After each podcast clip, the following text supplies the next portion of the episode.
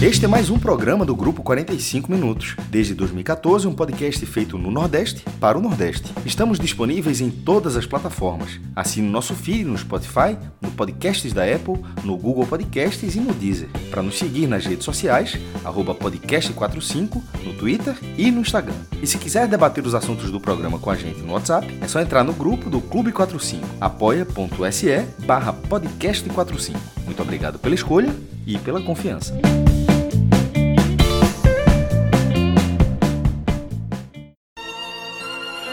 Nordeste é poesia. Deus, quando fez o mundo, fez tudo com primazia, formando o céu e a terra, cobertos com fantasia. Para o sul deu a riqueza, para o planalto a beleza, o Nordeste a. Rasgo de leste a oeste como peste Do sul ao sudeste sou rap agreste Norte nordeste epiderme veste Arranco roupas, as verdades poucas As imagens foscas partindo pratas e bocas Os tapas mata essas moscas, toma! Olá galera, podcast 45 minutos, começando sua edição número 590, a nossa última edição do Raiz aqui é, neste ano de 2020, né? Não nesta temporada, porque a temporada peculiar como ela é, ela vai se prolongar aí é, pelo ano de, de 2021. Tá? Mas para esse último programa, um, num ano que para a gente aqui do 45 Minutos acabou sendo um ano muito importante em relação ao nosso projeto e a novas, novos desafios e novos objetivos. A gente escolheu aqui é, para abrir esse 590, né? Com o, a música Norte Nordeste Me Veste, do artista, o rapper Rapadura Chique Chico. É, conheci este fim de semana, fui, fui apresentado a esta música exclusivamente, especificamente pelo meu irmão, tá? É, e achei massa, velho. Começa ali com, com um trecho de Patativa da Saré, né, que fala: O Nordeste é poesia, Deus, quando fez o mundo, fez tudo com primazia, formando o céu e a terra, cobertos com fantasia. Para o sul, deu a riqueza, para o Planalto, a beleza, e ao Nordeste, a poesia.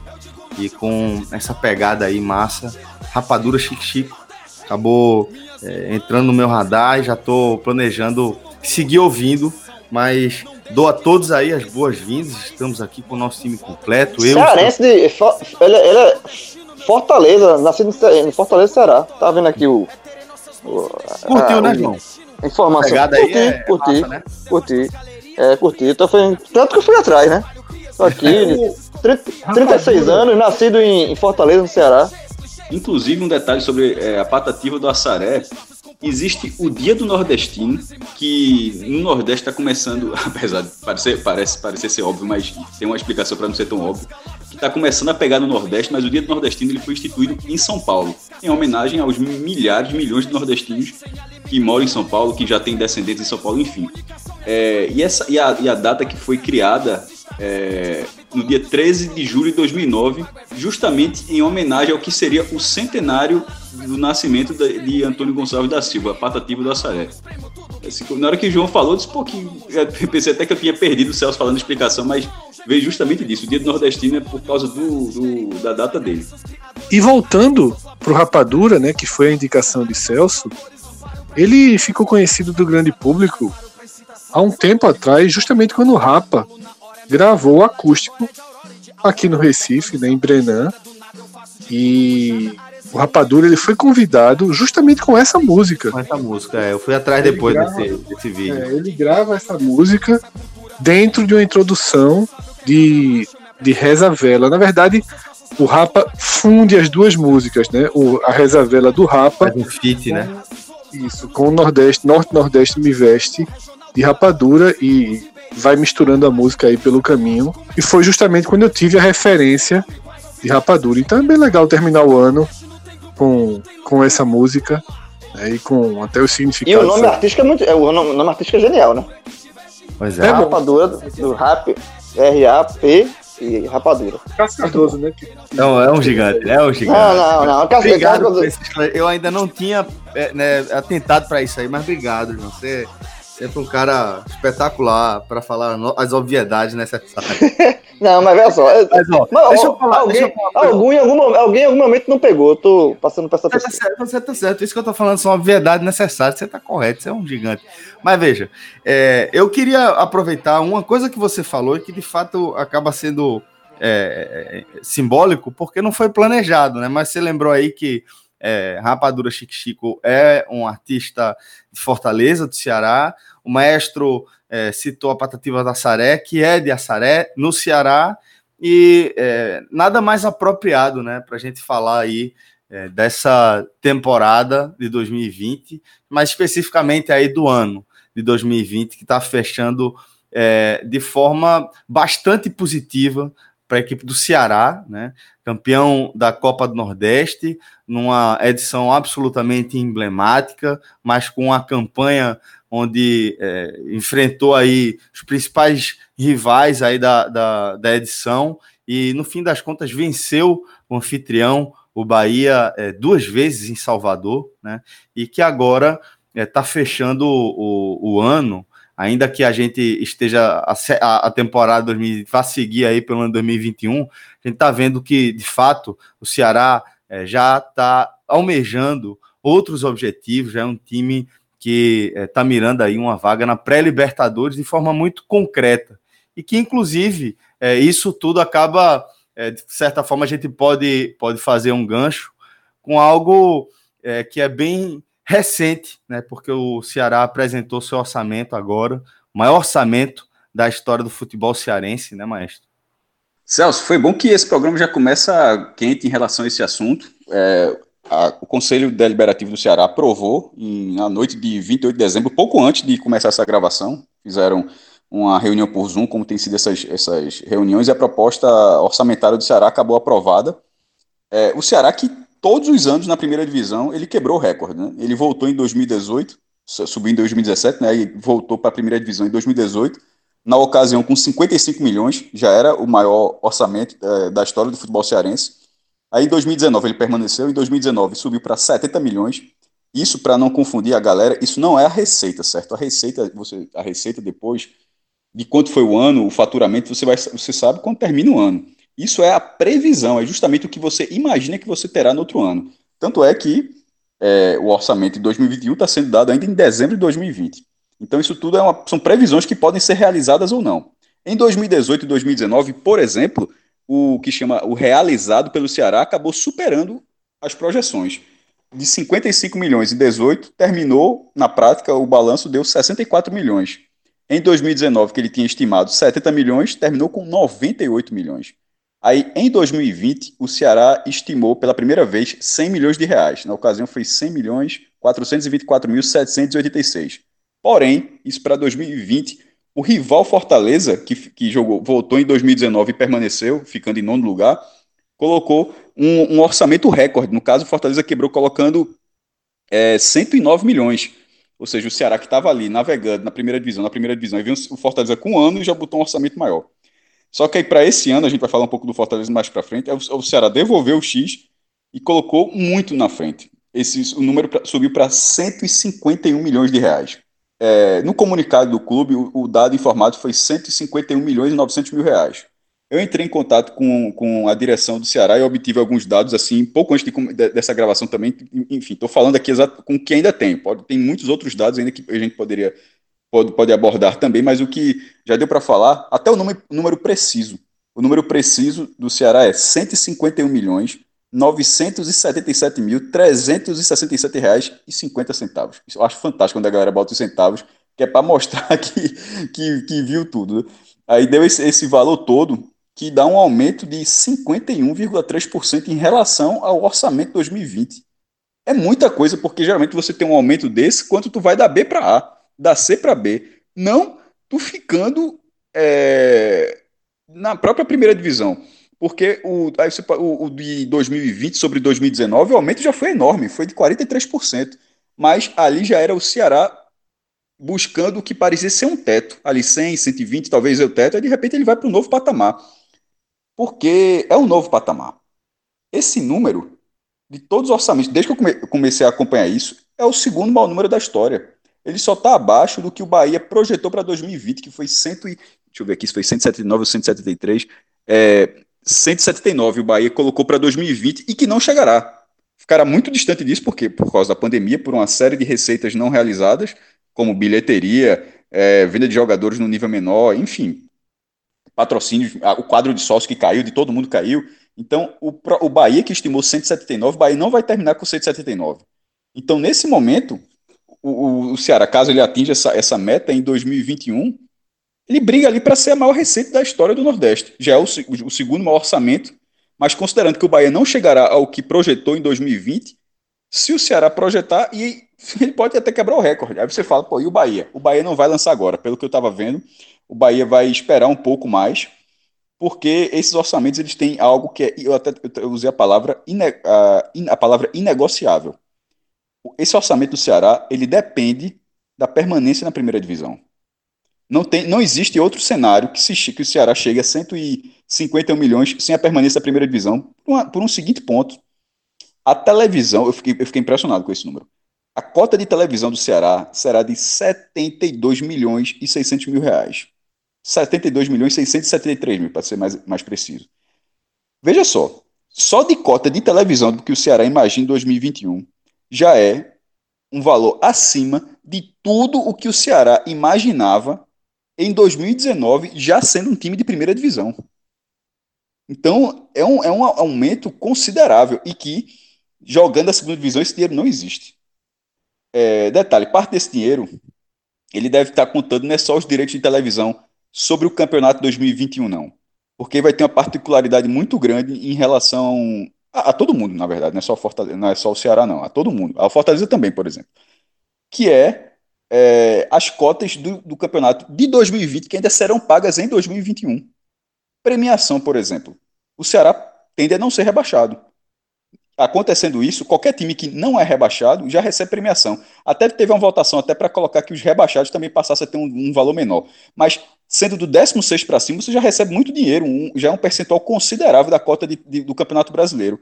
E esse valor só é pago, obviamente, depois do Campeonato Brasileiro. Então, esse valor entrará na receita de 2021. Ou seja, esse dinheiro, 72 milhões, está embutido aí. O resto do, do campeonato de 2020 e tudo que o Ceará projeta para 2021 ficando na primeira divisão. É, o Ceará hoje, eu até coloquei a ressalva no, no post, que é o seguinte: o Ceará, quando lançou esse orçamento, o Ceará era o décimo colocado na primeira divisão, após a 27 rodada, de um total de 38, e com oito pontos à frente do 17 colocado, que é o primeiro time da zona de rebaixamento. É uma vantagem confortável. É, que é um, é um cenário que indica o Ceará está na primeira metade da tabela, ou seja, é um cenário que indica permanência. Que, que todo mundo aqui imagina que irá acontecer sem, maior, sem maiores problemas. Mas esse, essa, esse orçamento, ele considera esse cenário. Não foi falado nenhum outro cenário onde não tenha. É, então, passando um pouco, até para também devolver a palavra, que falando dos direitos de TV, ele tem ele está condicionado a isso. Mas tem algo que também me chamou a atenção, assim como eu já tinha chamado do Fortaleza, que é bilheteria. Tem 10 milhões e 500 mil reais de bilheteria. Ainda não tem previsão sobre bilheteria. Então, é, é algo que, assim, se você.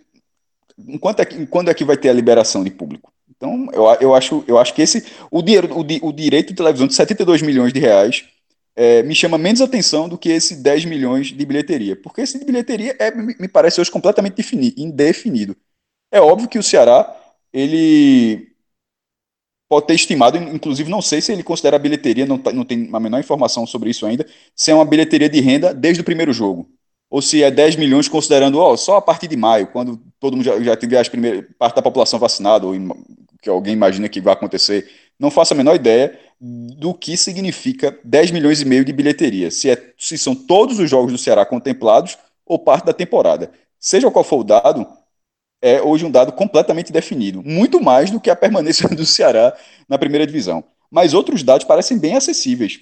Tem um que me pareceu mais ousado, que já é o próprio Ceará. Um, Ceará, um clube que vem investido na aquisição de jogadores, colocou 25 milhões de reais em venda de jogadores. Pelo, pelo, pelo potencial de alguns, joga, alguns jovens jogadores que o Ceará tem, como o Kleber comprou muito barato e já está com potencial para vender num valor bem elevado. Charles, que pagou 3 milhões, poderá revender o jogador jovem também. Eu acho esse dado acessível. Agora, é um dado, não é um dado conservador. O, o orçamento do Ceará não foi conservador. Ele pode ser, é, ele é realista em alguns pontos, ousado em outros, como o da bilheteria, e esse do venda de atletas, por mais que ele chame atenção, eu acho possível. Agora, muitos clubes não, não colocam um real aí. É, bota é, o Náutico, quando fez a, o, o, o a último orçamento do Náutico, o Náutico não colocou venda de jogadores. O Bahia, por sua vez, colocou 30 milhões em venda de jogadores. E, e, e que foi o maior dado que a gente já viu por aqui. Veja que o Ceará, como ele está dentro de um patamar, ele começa a se aproximar do Bahia. O Bahia, que era 30, todo mundo ficou impressionado na ocasião, o Ceará já meteu 25. Então, é, é uma mudança de patamar. A permanência do Ceará, que deve acontecer ano passado, fico, fez menos de 40 pontos e fi, ficou com uma boa dose de sorte. Nesse ano não tem sorte, nesse ano tem competência o ano inteiro. O ano inteiro não, né? Os dois primeiros meses ali do ano, trocando um técnico atrás do outro. Mas quando a partir da chegada de Guto Ferreira, dali para frente, todos os resultados possíveis, quartas de final na Copa do Brasil, primeira metade da tabela no Brasileirão, título da Copa do Nordeste, enfim. Isso vai condicionando um cenário que muda o, o patamar do Ceará em termos de resultado, mas o mais importante nesse momento também muda o patamar financeiro do Ceará. É um orçamento assim que me impressionou o valor. É muito, muito alto, mas que é, eu diria que, sei lá, uns 70%, 80% desse, desse orçamento ele parece bem acessível. Fred, e dependendo do, do, da performance aí do Ceará nessa disputa aí pela vaga na pré-Libertadores, esse orçamento pode ultrapassar é, de forma até exponencial, né? Essa previsão aí otimista do Ceará, né? Celso, nesse orçamento do Ceará, né, que Cássio acabou de destrinchar, ele separa direitos de TV de participações e premiações em competições. Esse item, ele coloca uma projeção de 8 milhões e 600 mil. Não há um detalhamento além do que desse disso que já foi falado. Não há um detalhamento do quanto ele projeta de premiação em Copa do Brasil, eventualmente em Copa do Nordeste, ou numa participação internacional que, ao que tudo indica, o Ceará terá em 2021. Ele tem uma situação de classificação que praticamente o leva à Sul-Americana. Nesse desenho atual, é muito difícil não enxergar o Ceará se classificando para a Sul-Americana. Lembrando que a Sul-Americana em 2021 será disputada em um novo formato, já numa fase de grupos logo de saída. Ou seja, o Ceará teria seis jogos para fazer, já garantidos no seu calendário, sendo três em casa, três fora, ou seja, disputa uma fase de grupos. A Sul-Americana em 2021 já sugere uma competição mais interessante no aspecto financeiro. Claro que ainda não foi divulgado cota de premiação, não vai ser, obviamente, cada jogo desse tem o valor de uma fase eliminatória. Isso a gente ainda vai ter que receber as informações para projetar. Mas possivelmente, Fred, vai ser maior, né? Assim, pelo número de são seis jogos. Do que, do que a é. garantia é, de uma fase. Exatamente. Isso, é uma. Eu não sei se seria maior do que uma perspectiva do que o Bahia somou. Né? Sim, sim, mas assim, mas, mas uma primeira fase maior. Assim. Para ter garantia. Ah, eu acho que a, é, a, é, a mudança acho que é já, já por isso, né? A mudança também vem por, vem dessa, por esse viés aí. Isso. E, naturalmente, o Ceará está na briga por uma vaga na pré-Libertadores. No telecast que eu, Cássio e Minhoca, a gente gravou, no último telecast de 2020, inclusive, né, no empate em 1 a 1 contra o Santos na Vila Belmiro, Minhoca, pela segunda vez em que a gente entra um pouco nesse assunto, Minhoca, ele, é, no comentário dele, ele coloca uma espécie de, de barreira para não tratar essa pré-Libertadores como objetivo numa clara, numa clara, um claro cuidado para que caso o Ceará não alcance no final da 38ª rodada essa vaga na pré-Libertadores, não fique no ar nenhum sentimento de frustração, de tirar peso de um ano tão tão importante para a história do clube, que assim se desenha. E o próprio Minhoca, eu questionei um pouco essa essa visão extremamente cuidadosa dele, porque para mim é inevitável tratar esse assunto. E Minhoca ampliou, dizendo que não é só a visão dele. É o que hoje conduz, de certa forma, a imprensa cearense e grande parte da torcida do Ceará. Tem se evitado um pouco colocar luz nessa disputa. Mas quando a gente olha a classificação, é automático tratar essa disputa. Se o Ceará está oito pontos acima do 17 colocado, que é o Vasco, o Ceará está quatro, quatro atrás do sétimo, que é o Fluminense, e que vem numa curva bem negativa desde a mudança de treinador, né, com a saída de Odair Helma para efetivação de Marcão. O Fluminense perdeu força. O Santos no Campeonato Brasileiro vem perdendo força. E o Ceará extremamente estável, com quatro pontos e 33 a se disputar, é impossível que a gente não coloque o Ceará nessa lista. Assim como o Corinthians. O Corinthians, é, o Corinthians é obrigatório. Veja a diferença. O Corinthians é pauta. No Corinthians, essa. A é, exatamente. Pauta. A única pauta. No Corinthians, você pegar os debates é, Sport TV, ESPN, os debates do, do Sul, do Sudeste do país, é, do Corinthians é isso, é assim, é já é, mirando para Libertadores, chega, só se fala nisso do Corinthians. E está a três pontos do Ceará. Então há uma diferença de, de, de, discurso aí, né? Não, é, mas não, é hora de assumir, sabe, João? Esse discurso. Não, é, não dá para ter medo. E, e eu, acho que, e eu acho que assumir esse discurso não significa que, caso não seja calçado, vire um fracasso. Uma coisa é uma coisa, outra coisa é outra coisa. Eu acho que tem que. Eu acho que o Ceará agora tem que ter como motivação isso. Mas se, se por acaso não alcançar, o ano continua sendo excelente. Ponto. Ninguém vai fazer. Imagina, imagina o seguinte: imagina que você é roteirista de uma história, tá? E você vai pegar um time que virou o ano muito mal, é que tipo só não caiu porque tinha um fazendo mais força que ele para cair. Faz uma escolha errada para manutenção de, de, de, trabalho técnico, e aí você vai, vai sendo um roteirista de sair, certo? Você bota ali a conquista do título da, da, do regional, como se deu, você bota a campanha de certa forma sólida, quando a campanha começa a desenhar para Libertadores, você faz: não, esquece isso aqui. Isso aqui você deixa de fora. Vamos concentrar só até aqui. Se ficar, tá tudo legal. E você deixa completamente de fora dessa, do, do debate a possibilidade de, de, o time já estar na disputa para a Libertadores. É, é, porque é, essa é a questão. É, a, a Libertadores ela já é massa a partir do momento que você disputa a possibilidade de estar de, de, de, de, tá nela no ano seguinte, pô. Isso faz é, parte. É isso é, que, é, que, eu já, que eu já te... patamar implica, né? É a mudança de cenário também, a mudança de objetivo, né?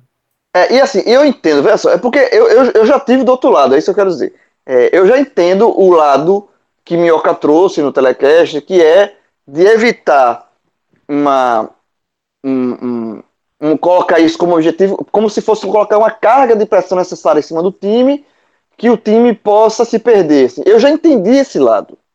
Mas neste momento eu estou do lado de cá. Eu estou do outro lado. Eu estou do outro lado de que. Mas aí tem que separar. É, você vê a Libertadores nesse momento como objetivo, ok. Mas isso não pode dar ao time uma sensação de frustração, frustração caso não seja cansado. Sabe assim, é só isso. É só se você ter essa consciência, essa, é, ter essa, é, esse frio, esse ponto, eu acho que dá para o Ceará ir, ir tocando a competição que ele está tocando, com muita competência, e, e e olhar essa briga, sabe? E, e encarar essa briga, sabe? É, é, eu entendo, é, é, talvez esse medo, esse receio, seja para não é, colocar um, um, ingrediente novo numa receita que está dando certo. Sabe assim, é, é, um bolo com muito. tá com chocolate bonitinho, gostoso. Aí você quer botar mais chocolate para ficar mais gostoso, mas para ficar tão doce que fica enjoativo. É mais ou menos por aí, fazendo analogia. Mas eu acho que eu acho que dá para encarar assim, um pouquinho de chocolate a mais, sabe? Se não, se não ficar, se não, não conseguir, não conseguiu, velho. A temporada foi excelente. Se, se, você, se o Ceará terminar em nono no brasileiro e ficar fora da pré-libertadores por uma vaga, duas, assim, três. Foi o que aconteceu com o Fortaleza no passado, por exemplo, com o rival, por exemplo. O rival, o Fortaleza ficou a três pontos de ir para a pré-libertadores. Mas isso não tratou, por, não foi por conta disso. Ninguém, ninguém lamentou esses três pontos no Fortaleza ao ponto de você ficar chorando.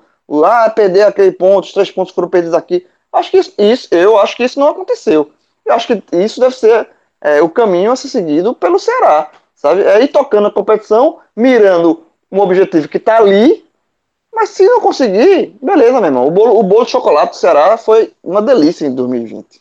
A ponto de que é um, um único time do Nordeste realmente tranquilo, né, que fechou 2020 realmente tranquilo. Agora, é, focando nessa disputa, tá? Se você fizer um levantamento dos últimos cinco campeonatos brasileiros, você vai ter o oitavo colocado ficando numa faixa ali de 53 a 56 pontos.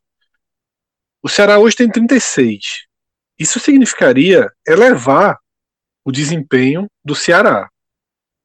O Ceará hoje tem um aproveitamento de 44%. Não é um aproveitamento de quem brigará pela oitava pela sétima posição. Mas o Ceará, a gente tem que lembrar, ele passou grande parte do campeonato patinando, sem conseguir sequer focar 100% no brasileiro. Quando isso aconteceu, não por acaso, né, com foco, inclusive também com uma maior proteção física, o time descolou do, da área de risco, e a gente definia que o Ceará tinha um pé em cada degrau, o Ceará descola da área de risco e passa a frequentar essa zona mais tranquila da classificação. É, Minhoca usa muito o termo curtir o campeonato nessas últimas rodadas. Eu entendo, mas eu não acho que dá para para dar as costas para tamanha possibilidade. Lembrando, claro, que oficialmente, no, no regulamento, na frieza, a vaga da pré-Libertadores vai até a sexta posição. Eu não considero que o Ceará briga para ficar entre os seis primeiros. Porém, existe uma chance considerável do campeão da Copa do Brasil estar nesse núcleo. Né? A gente tem Grêmio, que faz parte do G6, Palmeiras, que faz parte do G6, e São Paulo, que faz parte do G6, é o líder do campeonato. Correndo por fora, o América Mineiro. Então, o primeiro objetivo do Ceará é a eliminação do América Mineiro nessa quarta-feira, porque aí você já quase que sentencia o G7. E depois torcer para que um brasileiro vença a Libertadores. Tem aí Palmeiras e Santos nas semifinais enfrentando River e Boca. Complicadíssimo, não há uma perspectiva positiva, há uma perspectiva de 50%, talvez um pouquinho menos, de chance de título brasileiro para levar até o G8. Então eu acho que esse é o desenho, sabe? O Ceará, um, precisa focar em aumento de rendimento. Mas ele, ele já vem com esse, com esse crescimento. Tá? Então ele precisa não pensar no, no, no aproveitamento geral dele, e sim no aproveitamento dessa nova curva, desse Ceará mais estável, desse Ceará mais sólido do segundo turno. A partir daí, é outra conta. O Ceará do retorno é o oitavo colocado. É isso que ele precisa. Tá? Ele precisa seguir uma aceleração um pouquinho maior. Precisa ter um. Ele no segundo turno ele tem 50% de aproveitamento. Se ele seguir com 50% de aproveitamento daqui para frente, ele somaria mais 16 pontos, né? Chegaria aos 52 talvez fique a sensação de que falta alguma coisa. Né? 52 pontos é, seria uma marca para oitava menor, nos, considerando os últimos cinco anos né, que eu fiz esse levantamento. Ele precisa de uma aceleração acima dos 50%. Pouco acima.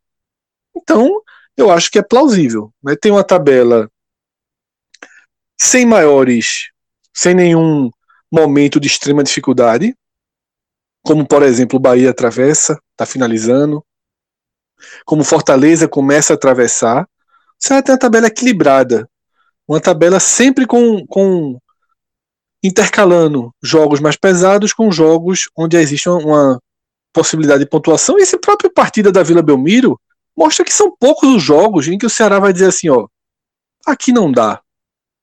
São poucos os jogos, o time tem uma sequência invicto fora de casa.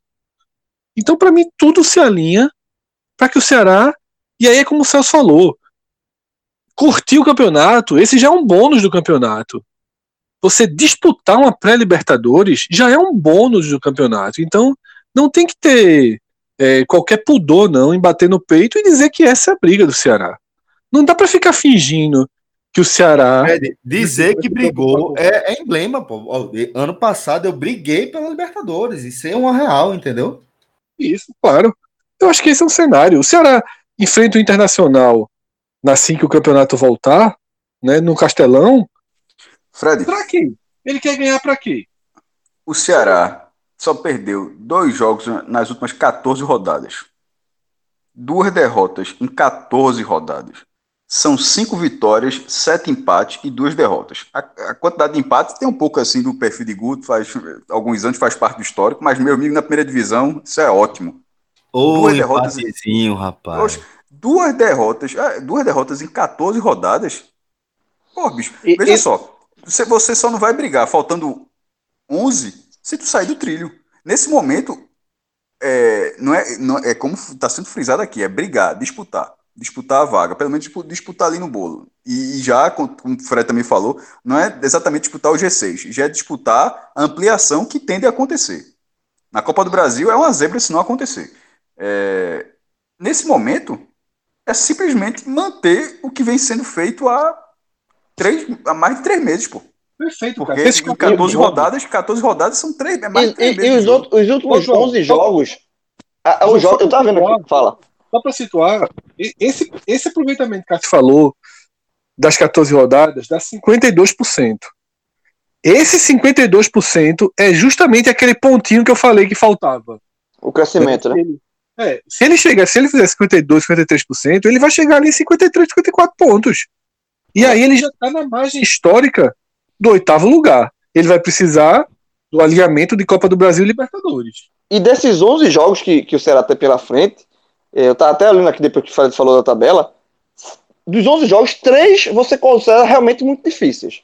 O primeiro é contra o Flamengo no Maracanã, é o segundo jogo da volta, né? Ele, depois da, dessa, desse recesso do Réveillon, é, pega o Inter no Castelão e depois pega o Flamengo no Maracanã. Esse jogo é difícil. Depois ele pega o Palmeiras no Castelão. É um jogo difícil. Mesmo não sendo no Castelão, mas é o Palmeiras. E o terceiro jogo é o São Paulo no Morumbi sabe? Já na reta final do campeonato, ali o São Paulo brigando pelo título, esse jogo tende a ser muito difícil. Então, assim, mas os outros são todos jogos pontuáveis do Ceará.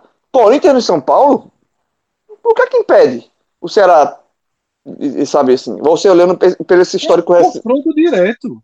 Confronto Vira direto. o mesmo peso do, do Santos e Ceará, e o Ceará se comportou bem. É, Fluminense, no, o Ceará pega o Fluminense ainda no Castelão sabe? Pega o Botafogo, última, última rodada já possivelmente rebaixado, no Castelão. O Curitiba, na, penu, na, na, penúltima rodada, também praticamente já rebaixado, possivelmente já rebaixado lá no Couto Pereira, mas já rebaixado. Então, assim, a tabela é boa do Ceará. A, é a tabela é que faz o Ceará alimentar essa, esse discurso, sabe? Esse, esse sonho aí. Eu acho que a tabela do Ceará é muito, muito. De 11 jogos, só três que você olha assim e fez, porra, esses jogos aqui realmente complicado. Os outros, todos, todos da briga. Todos bem, bem pontuáveis. Bom, é, maestro, e de certa forma são assuntos que estão diretamente associados, né? que é o fato de o Fortaleza também ter apresentado o seu orçamento e do mesmo modo que o Ceará fez um, um vínculo à permanência é, nessa, nessa Série A, né? Isso, na, o do Fortaleza foi até antes, foi no dia 23 de dezembro. Eu fiz o, o post no, no, sábado, mas já tinha, já tinha, é, já tinha saído, é, seis, ou seja, algum, alguns dias antes, né? E o do Fortaleza ele tem a mesma premissa do do Ceará, que a gente falou há pouco, que é a permanência na primeira divisão. É, não existe outro cenário que coloque o orçamento do Fortaleza sem esse valor. Agora, o do Ceará ele é muito maior do que o do Fortaleza, é 38 milhões a mais do Ceará, mas ele parece ser mais é, alcançável pela campanha atual do Ceará.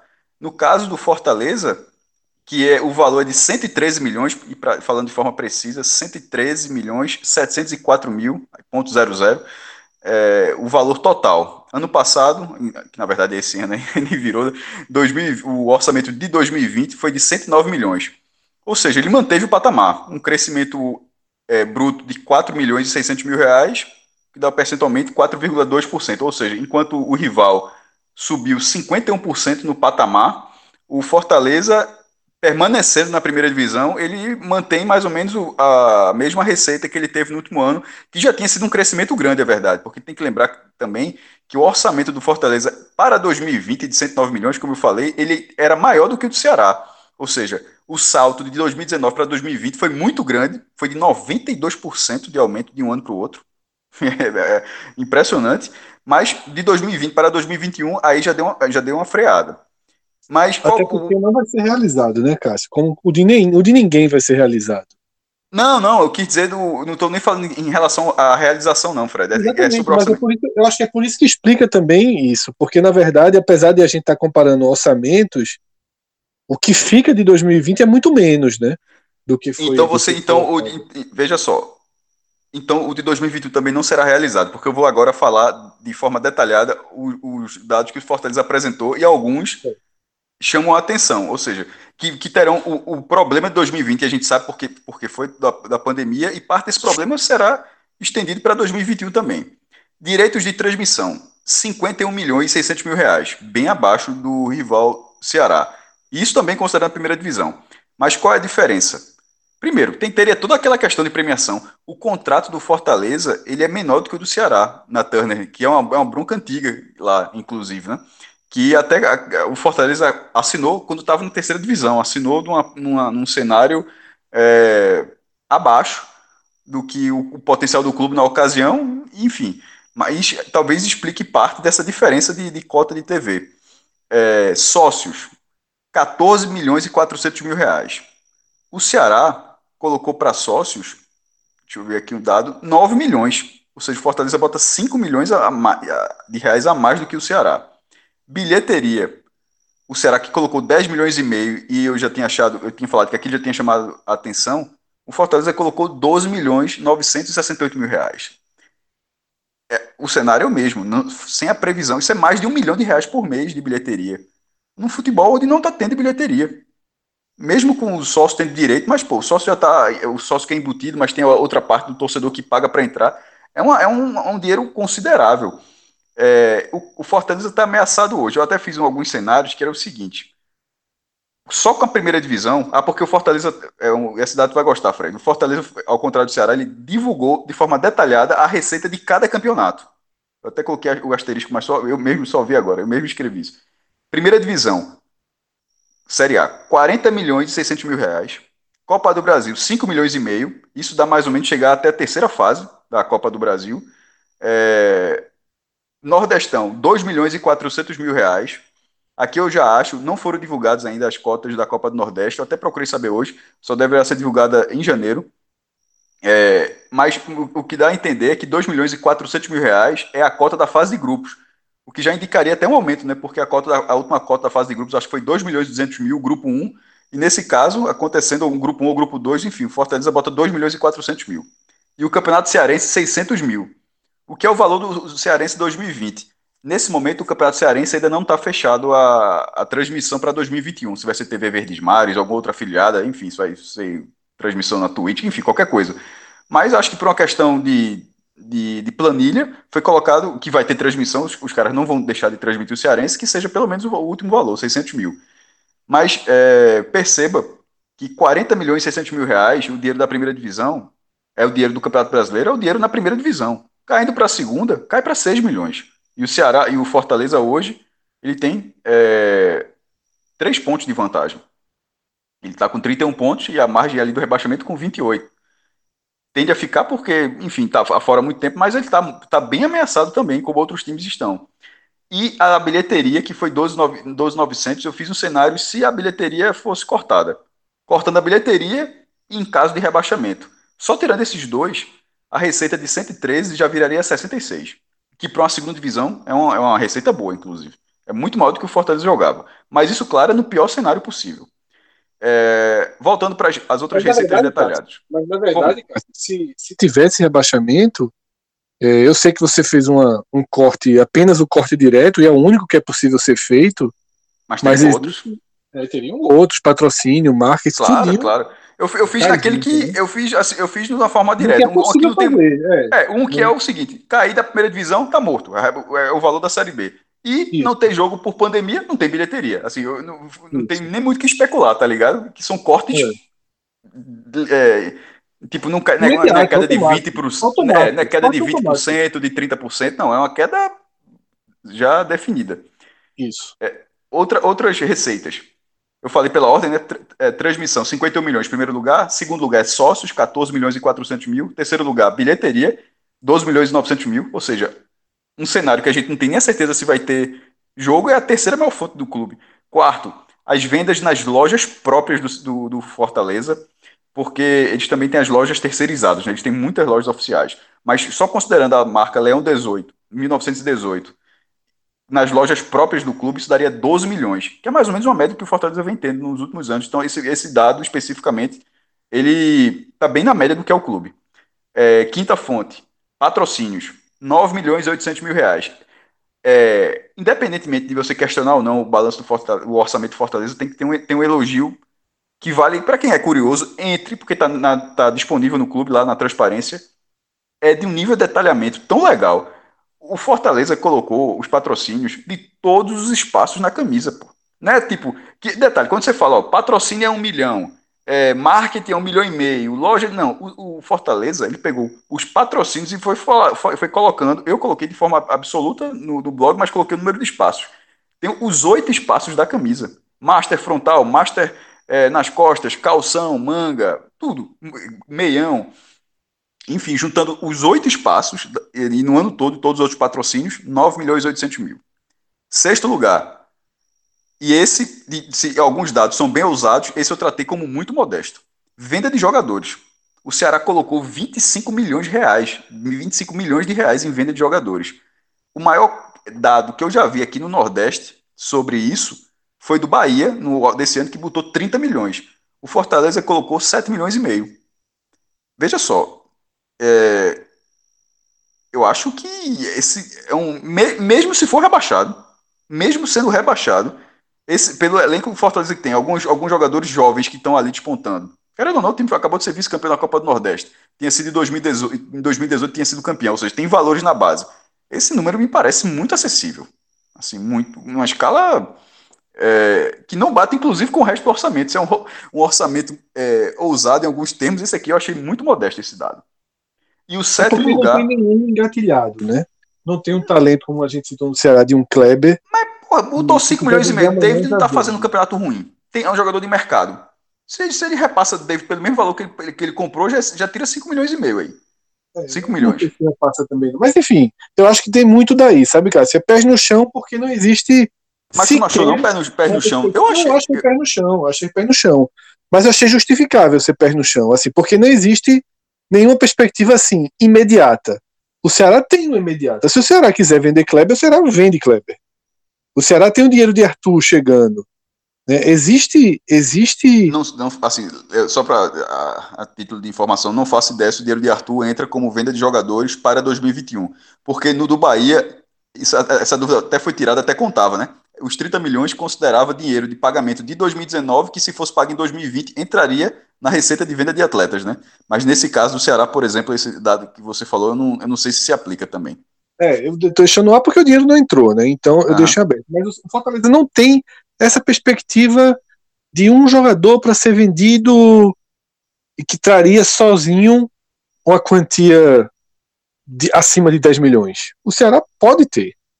O Fortaleza pode até ter também, como você falou, existe uma base, né? Chegando forte, um trabalho bem feito. Mas eu acho que ele é pés no chão com alguma justificativa. Ele não é sandália da humildade, ele é pés no Não, chão. não, não, não é, também não acho que seja sandália da humildade, não. Só da- sandália da humildade seria botar zero. Assim, Exatamente. É, cara, exatamente. é o cara- Sandália da humildade é, o, é, o, é o previsão que o Náutico faz, né? É o Náutico faz. Aqui- Porque é, é. aquela. é, você fazer um orçamento, você sabe que você vai vender jogador e você está colocando que é zero. Aí acaba, é, um- é uma cidade da humildade, tão, da humildade tão grande que você acaba passando um valor que você não consegue convencer que aquele valor tá certo. Você diz, olha, é, tá abaixo do real. Não tem, não tem como ser zero. É, sim, e só o último ponto que eu citei aqui, o sétimo lugar nas fontes, 2 milhões e 580 mil reais. Bares, camarote e estacionamento. Eu acho que esse dado ele está atrelado à bilheteria. Ou seja, que já é um dado elevado. Lembra, Fred, que ele falou há pouco de, de ir cortando? Se não tiver, vai, como é que vai Ele gastar? tá, ele tá totalmente atrelado à bilheteria. É. Totalmente. Pode cair para 63 milhões aí. É, exatamente. Então, assim, é, são, são- aí. e, e é a mesma coisa que eu, disse do- que eu falei do Ceará, eu digo no Fortaleza. Eu não sei é, em que momento a bilheteria ela é aplicada. Se ela contempla todos os mandos, simplesmente se colocou quantos jogos o Fortaleza vai jogar no Castelão e, e traçou uma- um dado, uma projeção a partir disso, ou se já considera uma previsão de volta ao público nos estádios. Não tenho essa informação. O dado é simplesmente bilheteria como mandante.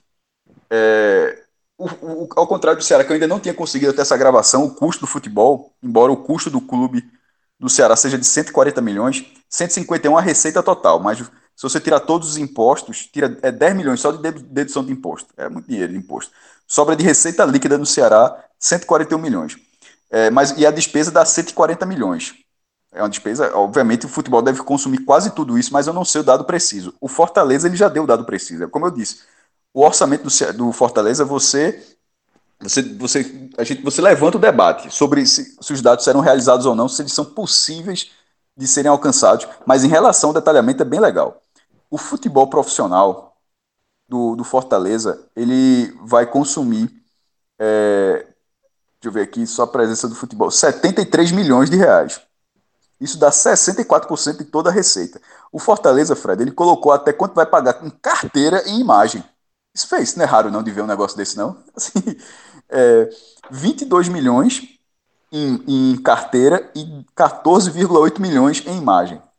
É, juntando é, com comissão técnica, ainda 10 PC e férias, só o elenco, que futebol todo quer, quer ser esse valor de 73 milhões, mas só o elenco vai custar 50.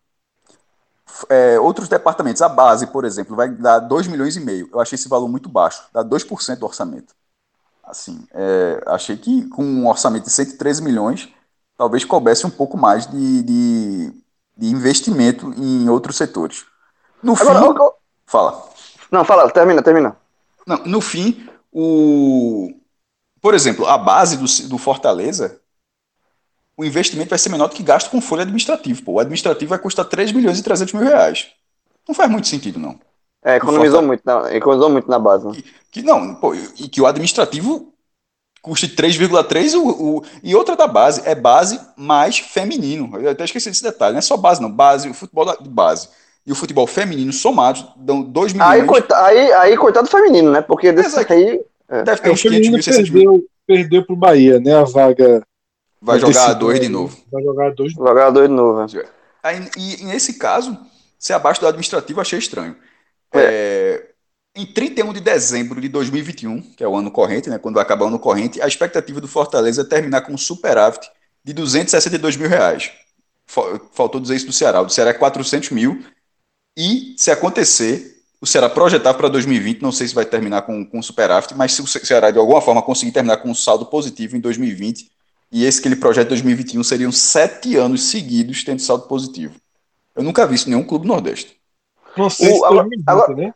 Vai ter. Mas mesmo, mas vai, mesmo né? considerar 2020, você, considera, você sabe que é um cenário excepcional. Ou seja, Isso, em anos, sem, É. em anos é, em anos regulares, podemos dizer assim, né? estáveis, seriam seis anos de, de, de, superávit. Já é, um, já é um dado importantíssimo, assim, já é um dado que chama atenção. Agora, o, o, o, olha só, o orçamento que o Ceará é, divulgou, e divulgou nessa, nesse dia que a gente está gravando esse programa aqui, na segunda-feira, dia 28, é, é um, um, uma, tudo é previsão, né? Não sabe se vai acontecer, é previsão. Mas é uma Isso. coisa mais, mais ponderada, mais. Porque a, o Ceará é, muito provavelmente estará na Série A de 2021. Então você tem como fazer um orçamento, tem que ter um, uma prévia mais dentro da realidade. O Fortaleza, que, que divulgou antes mesmo do Ceará, eu acho que o Fortaleza foi um pouco precipitado. Porque, é, é, assim, a situação do Fortaleza está longe de ser, de ser tranquila na Série A. E se o Fortaleza for rebaixado, o que, se caso venha acontecer, seria daqui a dois meses, né? O campeonato termina no final de fevereiro. Esse orçamento vai ter que ser refeito. Aí é a questão que eu ia entrar. Os dois clubes, eles atendem é, normas estatutárias. Tanto é que o orçamento do Ceará foi votado pelo Conselho Deliberativo, até diz, seguindo o estatuto, artigo não sei o que, não sei o que lá. É, o Bahia, por um ajuste, vai colocar depois. Esporte Náutico Santo nem faço nem ideia, até porque realmente é um cenário muito previsível. E se os caras os estão adiando a eleição, meu amigo, quanto mais orçamento.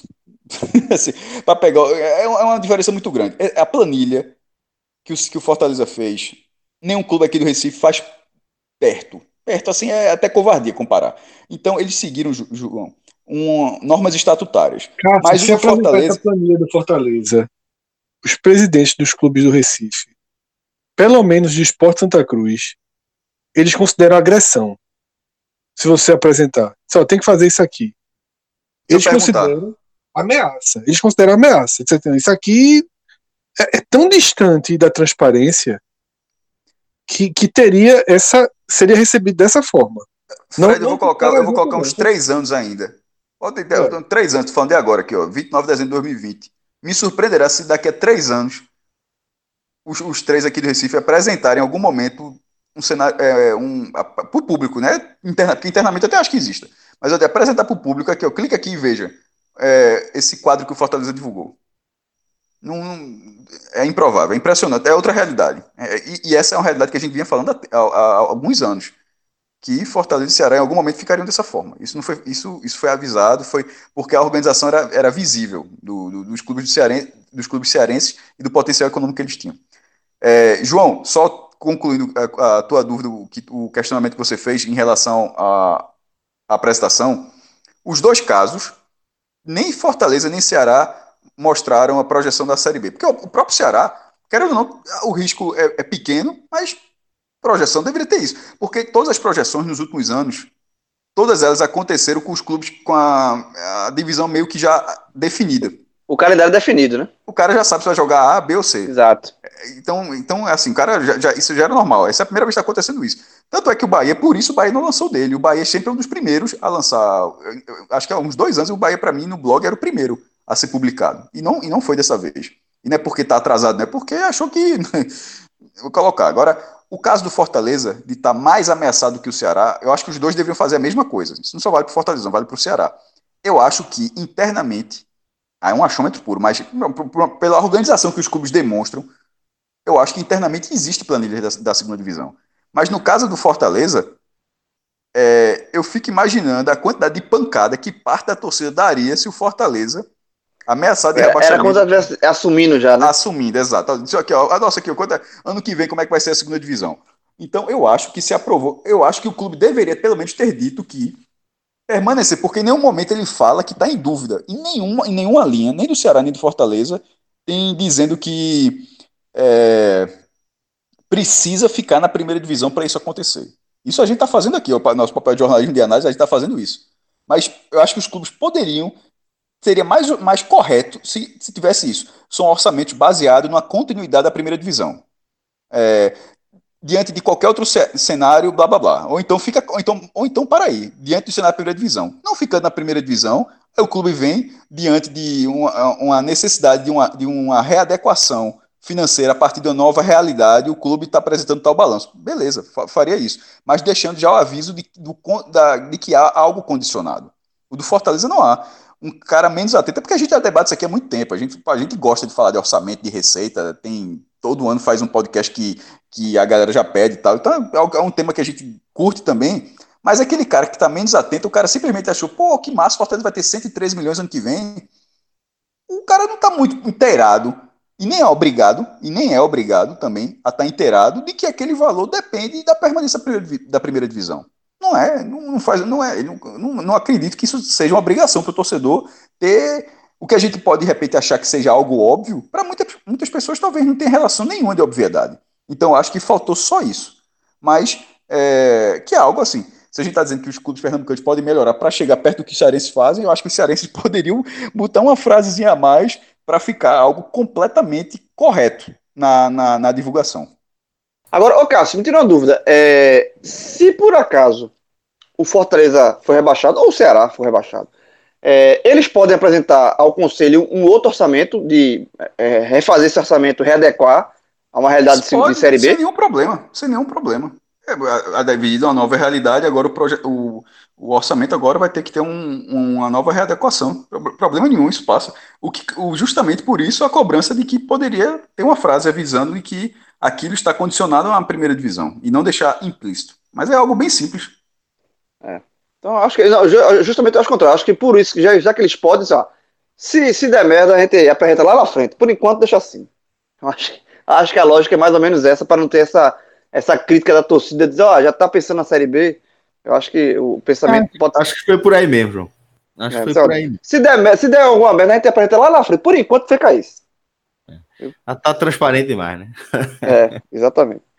Bom, é, daqui a pouco a gente vai seguir com, com nossa análise aqui, inclusive ainda da Série A, tá? Mas antes eu queria fazer um convite aqui para você que curte é, a nossa cobertura nos nossos podcasts, acompanhar também nosso portal NE45, velho, uma turma massa que a gente conseguiu reunir para fazer uma cobertura é, integral ali, em tempo real praticamente, de tudo que acontece de mais relevante no futebol aqui da região, né, velho? Um portal que a gente implementou de forma independente.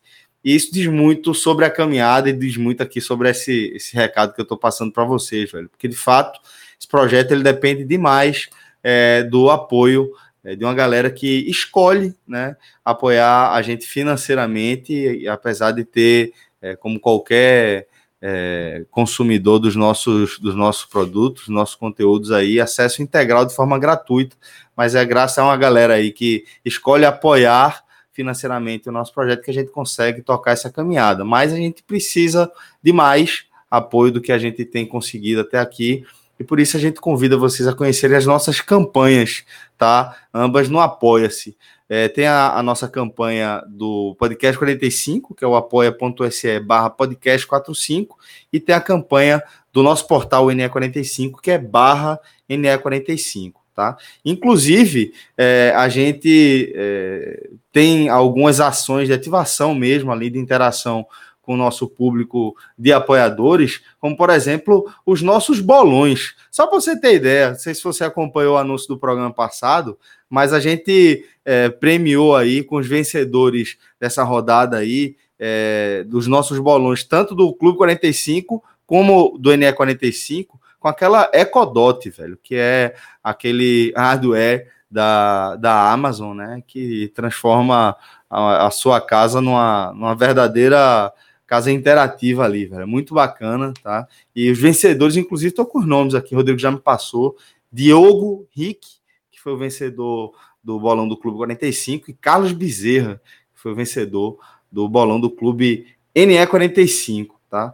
É, Carlos Bezerra, inclusive, deu sorte, aquela famosa sorte de principiante, porque ganhou na primeira participação do bolão, velho. Acabou de entrar, escolheu ali um apoio de 20 reais, Rodrigo já passou aqui, e acabou ganhando a Ecodot. Porque o bolão da gente, assim, vai premiando rodada a rodada, não é só acumulado, não. O acumulado tem um super prêmio aí. PlayStation 5 tá chegando para a turma, mas a gente tá sempre premiando, tá? Então a gente faz esse convite para você é, conhecer as nossas campanhas de apoio no apoia tá? apoia.se barra podcast 45 e barra NE45. Celso, eu queria reforçar, inclusive, esse momento e a importância desse apoio, justamente quando a gente está entrando esse programa ele é o último raiz de 2020, em 2021 significa a nossa oitava temporada. Tá? Oitava, meu irmão. Oitava.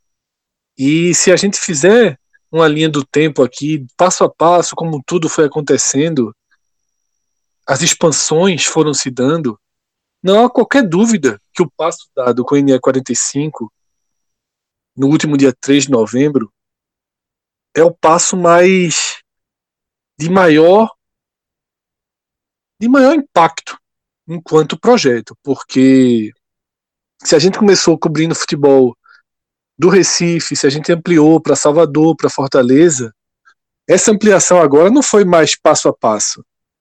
Não foi, ah, vamos colocar Maceió, vamos chegar em Natal. Foi, de fato, trazer toda a região para uma cobertura diária.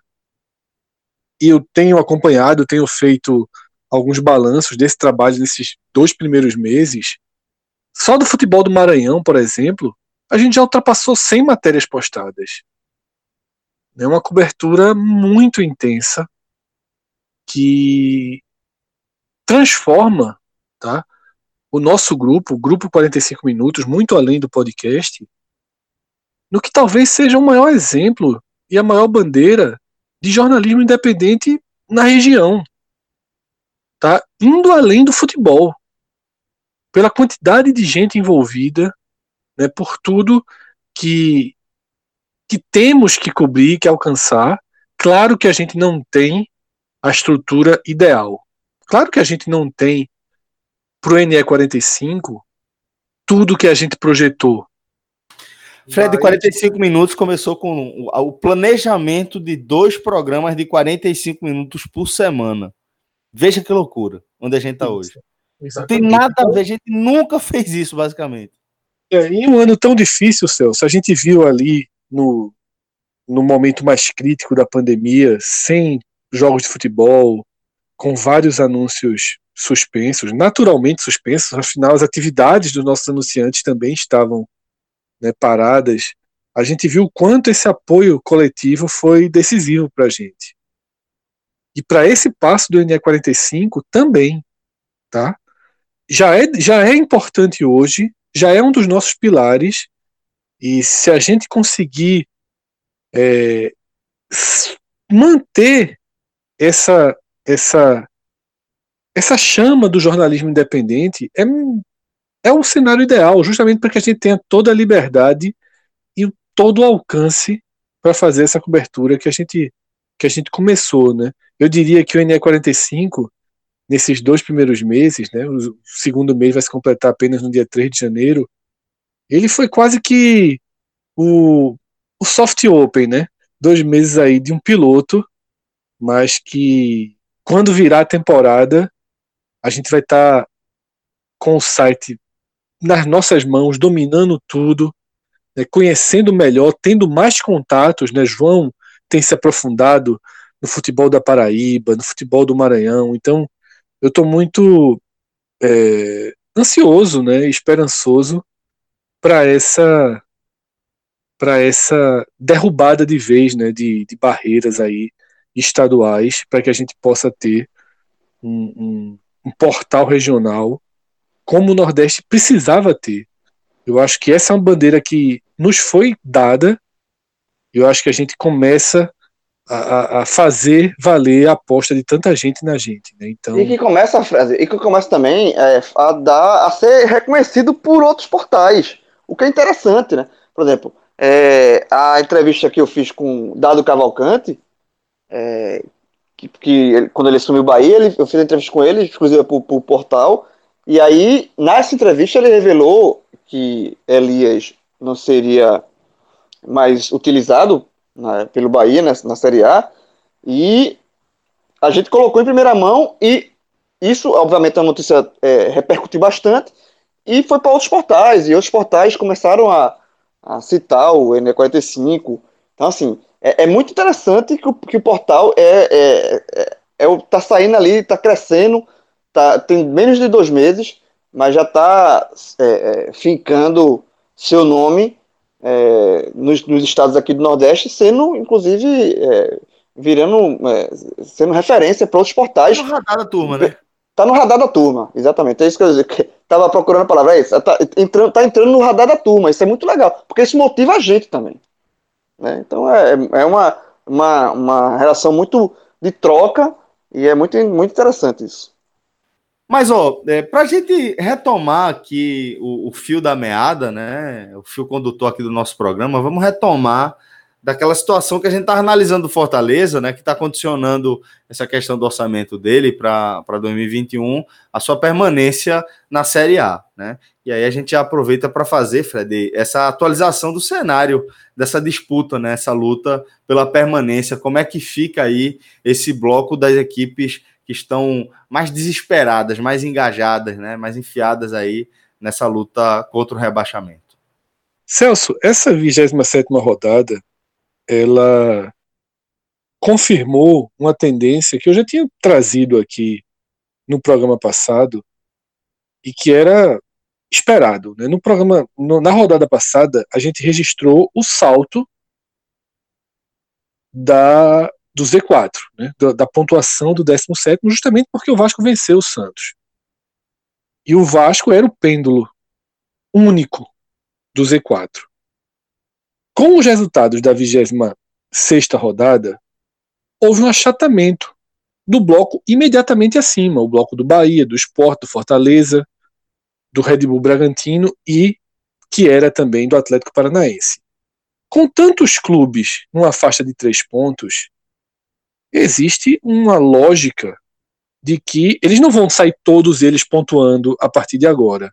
Então era natural que as rodadas seguintes trouxessem uma adequação. E essa adequação já aconteceu com o congelamento desse bloco.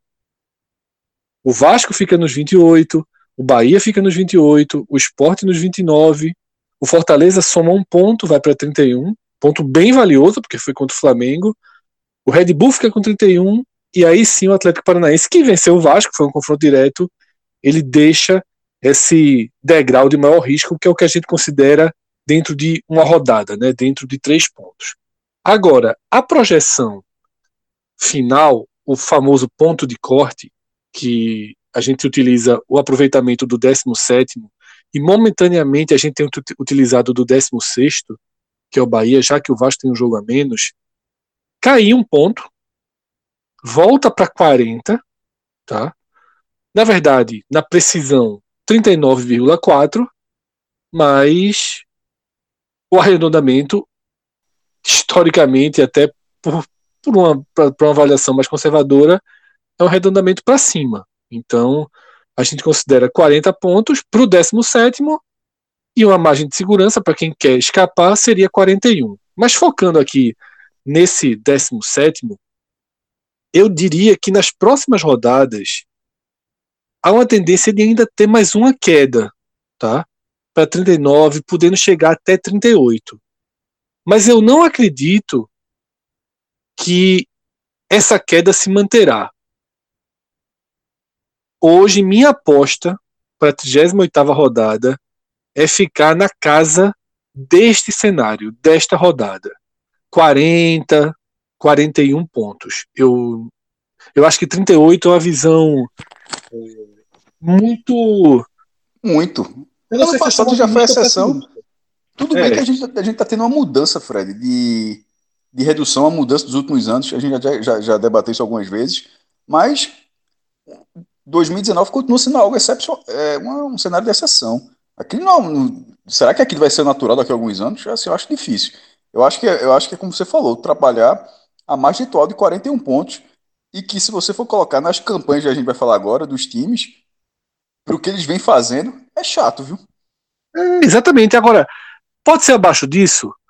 Precisa que dois times não saiam desse desse espiral em que eles se encontram dois do, desse, desse bloco aí. Eu vou nem tô nem considerando aqui uma reação de Goiás, de Botafogo, tá? Eu tô nesse bloco de que vai do Vasco ao Red Bull Bragantino, né, que é o bloco de maior de maior intensidade do risco. E Diego Diego Toscano, né, jornalista que, que foi muitos anos no Jornal do Comércio, ele foi assessor do Náutico também recentemente.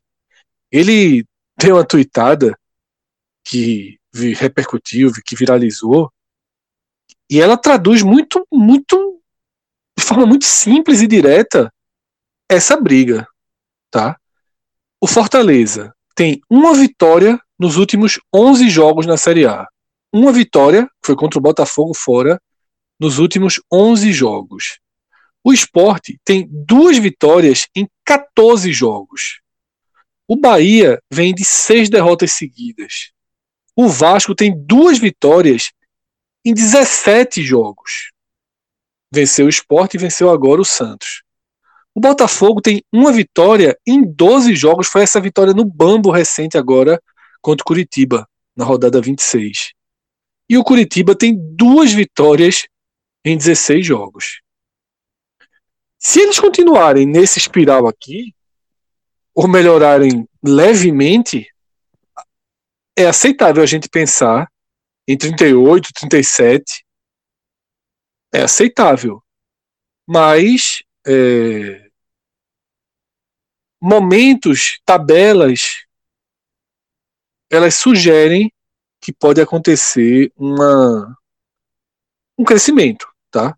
Não sei, talvez um ou dois desses times possam realmente não sair mais desse espiral negativo. Pode acontecer. Pode acontecer. Eu só não considero que é a minha aposta principal. Eu não descarto os 38 pontos, os 37 pontos, eu não descarto. Mas eu ainda sigo um pouco mais um pouco mais conservador. E a UFMG, ela já começa a dar alguns sinais de redução. Por exemplo, 42 pontos já dá quase 80% de chance de permanência. É, é, a minha margem é, é essa aí, acho 42 pontos, mas 42 pontos é a mais, mais segura hoje. E tem gente, e gente falando em 45. É muito fora da realidade, né, velho? Não, 45 não existe. Aí, eu acho que tem gente que ainda tratando o 45, já ficou, meu irmão, ficou muito pra trás. Tá vendo que. Não, 45. Pelo amor de o Vasco vai somar 17 pontos até o final do campeonato. Ah, não vai. Não, nem precisa ser o Vasco, o esporte, precisa ser. Sim, né, precisa ser um bocado de gente, na verdade. Isso, isso. É, então, essa de 42, se você observar, quem vem acompanhando, há três ou quatro rodadas, era 40%, era 50%, já saltou para 79%, quase 80% de chance de permanência com 42 pontos. Com 41, já é 60%. Já é mais, é mais, é mais, é mais, tem mais chance de você ficar do que cair com 41, né? Exatamente. E, então, e aquela questão, e, essa, e muitas vezes, João, isso, tá, isso, isso é determinado pelo número de vitórias. Por exemplo, com 41 pontos, os 60% ou 40%, de repente seriam, 60% estariam Esporte e Bahia e 40% estaria o Vasco. Tá entendendo? Porque, uhum. o, o, porque se chegar a 41 pontos, talvez o Vasco chegue com uma vitória a menos. Então, muitas vezes, não, é, não significa exatamente que 41 pontos e de, de a cada 100, 60 fica nessa loja. Muitas vezes essa, essa, esse percentual ele é batido esse, esse pelo número de vitórias. Não é para todo mundo. Essa conta exatamente. não é para todo mundo. Quando ele coloca 41, ele coloca já pensando também no Vasco. Exatamente. E o Vasco pode estar tá, ficar muito mais difícil de escapar com 41. E aproveitando esse, essa questão do 41 pontos, que é a margem atual, é a margem depois da 27 rodada, mas que a gente está analisando aqui, que parece também ser uma margem a longo prazo, ao final da competição, é, o que seria 41 pontos? Para o Bahia, começando a gente vai analisar aqui os três nordestinos, para o Bahia seria somar 13 pontos, o que seriam dois modelos de campanha.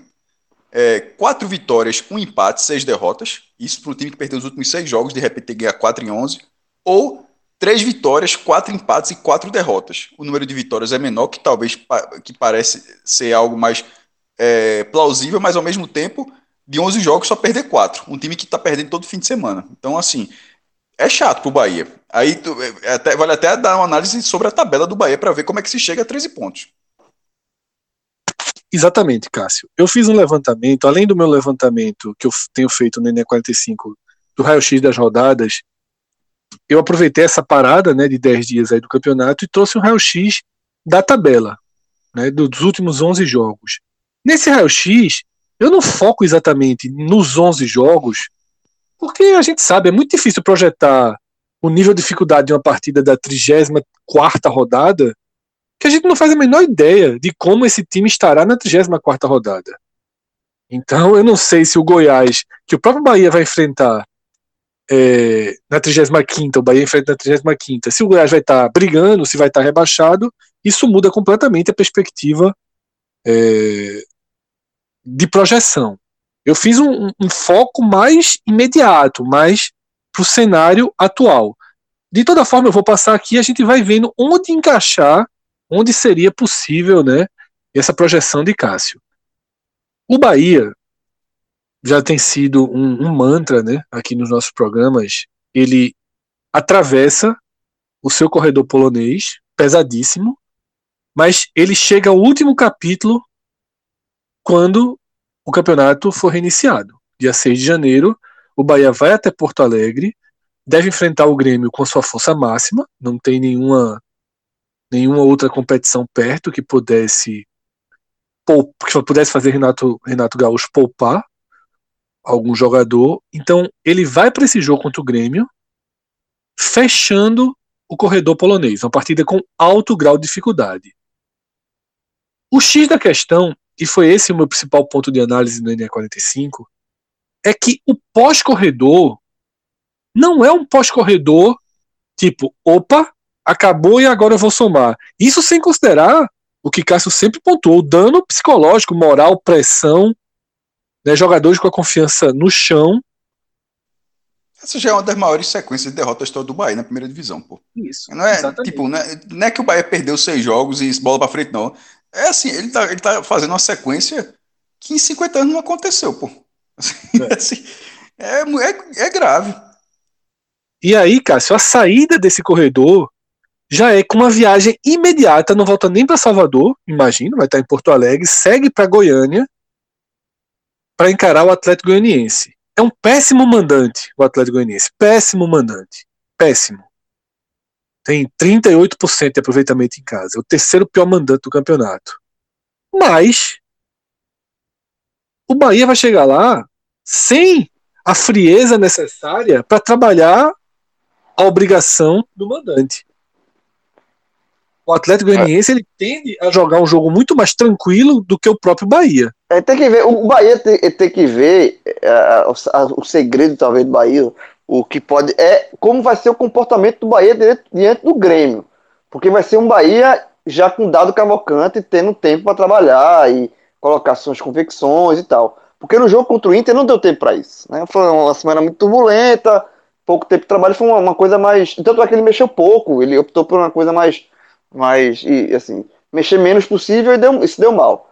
É, no, contra o Grêmio, de fato, o Grêmio. É, eu não vejo pontos pro Bahia nesse jogo, mas mesmo perdendo, tem que saber a postura do time. Se for, se for uma derrota com o time sendo competitivo, ele já vai. Assim, perdeu, mas competiu com o Grêmio, impôs dificuldade com o Grêmio. Sabe, o Grêmio teve que suar. Não adianta de nada, pelo amor de Deus. Essa, essa discussão a gente eu acho que adianta. Eu acho que adianta. Não adianta nada, nada. Essa discussão adianta, a gente teve na primeira rodada. Ele foi competitivo com o Flamengo. É, exato, eu, Fred, eu, acho, eu acho que adianta. Isso que João falou, esse, a gente teve esse debate, foi na época de Daniel Paulista, no começo do esporte. O que é que, meu irmão, é, ser competitivo fez, um, fez uma frente com o Grêmio, meu irmão, e, e zero ponto, e zero ponto, e zero ponto, meu irmão, nesse momento, bicho, inclusive quando você falou que então, dá cara, um... então, então, então é melhor passar receita. Não, não é, já vem com seu livre, não é melhor nada, João, não é melhor nada. É, o melhor é o seguinte, você, você disse que, tô... dado, que dado não fez mudanças. Por exemplo, o Internacional não acrescenta na competição. Eu sei que Dado tem uma postura é, tática correta dele, mas o Bahia tem a defesa mais vazada do campeonato. Como é que, na estreia do cara, pegando o time melhor, por que, é que o Bahia não jogou fechado contra o Internacional? Pô? Por que, é que o Bahia jogou assim, na trocação, para ser esse time competitivo, para de repente fazer uma frente? Se fizer uma frente não, com o Grêmio, porque, perder, mas, mas, assim, nada. Sim, mas assim, o que eu, o que eu falo, a diferença, o, o, o, time do Inter, que o Bahia que jogou contra, não é o time de dado, dado teve três dias para trabalhar, é um time com a semana turbulenta, com problema de Ramires, com a confusão do cacete, uma semana, assim, se falou muito mais do Bahia fora de campo do que em campo, foi uma semana péssima. Então, assim, o, o, o time de dado do, do Bahia no, contra o Inter não, foi, não é o time de dado. Foi um remédio que dado tentou fazer ali e, pô, ok, perdeu. O time do Grêmio, a cobrança já, sei, já vai já se cobrar qual vai ser a postura do time. Se vai ser um time diferente, vai ser a mesma coisa. Porque se o time é, perder pro Grêmio, o Grêmio batendo na cara do Bahia e, e passar de passagem, aí, meu amigo, aí realmente A impressão é que não mudou nada. Agora, se for um Eu time acho que isso não vai acontecer porque o Grêmio não eu vem acho- ganhando jogos assim. Eu acho, que o Grêmio Grêmio- invicto. eu acho que eu acho que o jogo com, pro, aí você leva para o jogo contra o Atlético, que é um adversário mais, mais, mais fraco.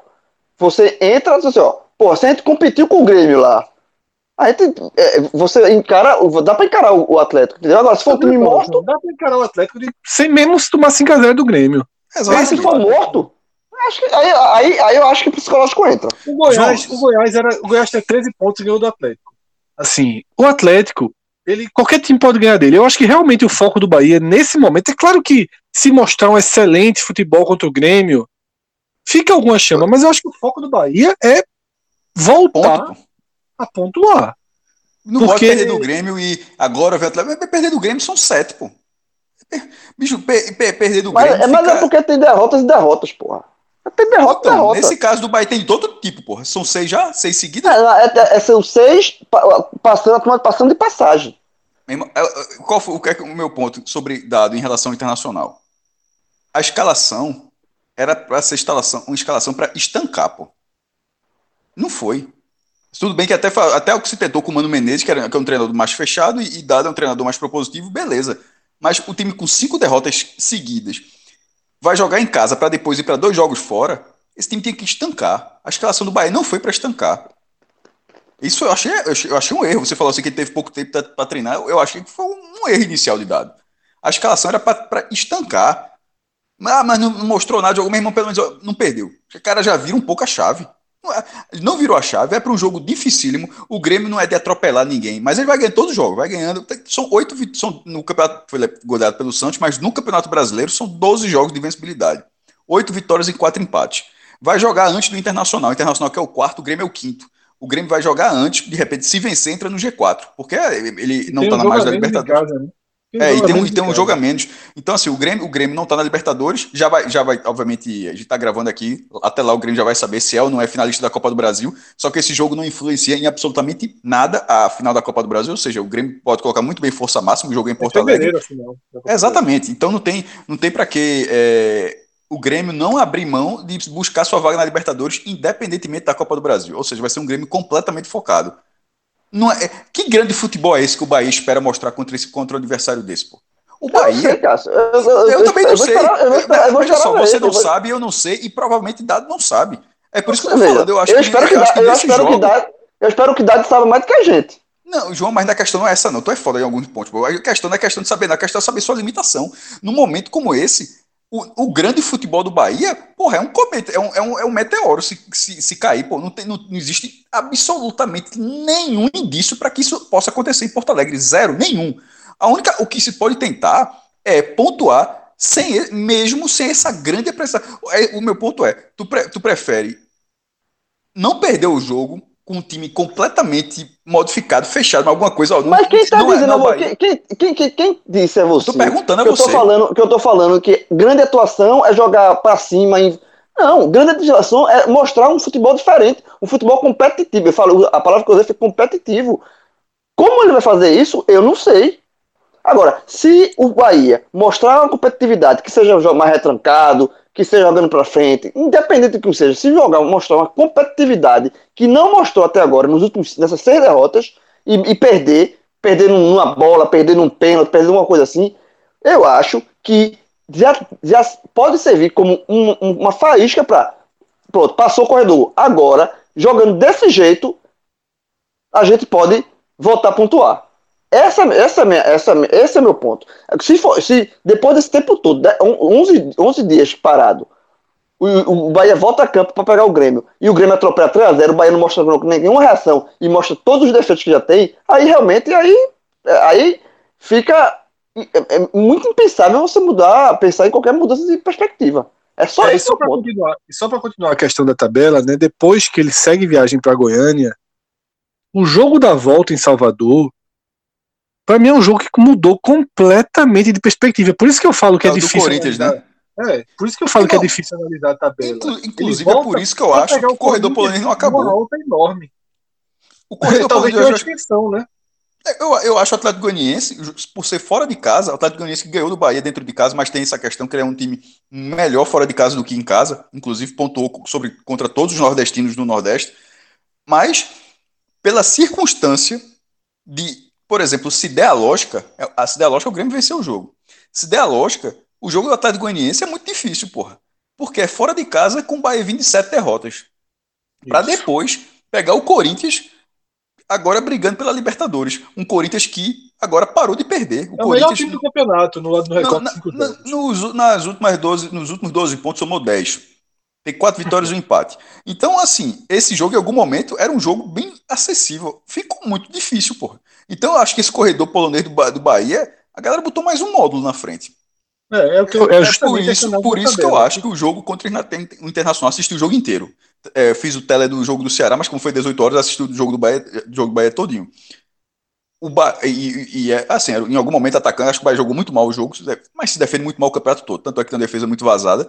Mas, mesmo não sendo a característica do técnico, eu acho que era para tentar estancar. Não foi. Foi a trocação, que o ataque é bom, é rápido em alguns momentos, faz gol e tal. Beleza faz gol, guardou, como muitas vezes consegue guardar. Tem 33 gols. É um, é um ataque que realmente, é, dos que estão brigando pela zona de rebaixamento, é um dos mais positivos. Mas tem 48 sofrido, meu irmão. Então tua prioridade tem que ser ajustar a defesa, pô. E não foi. Eu achei um erro.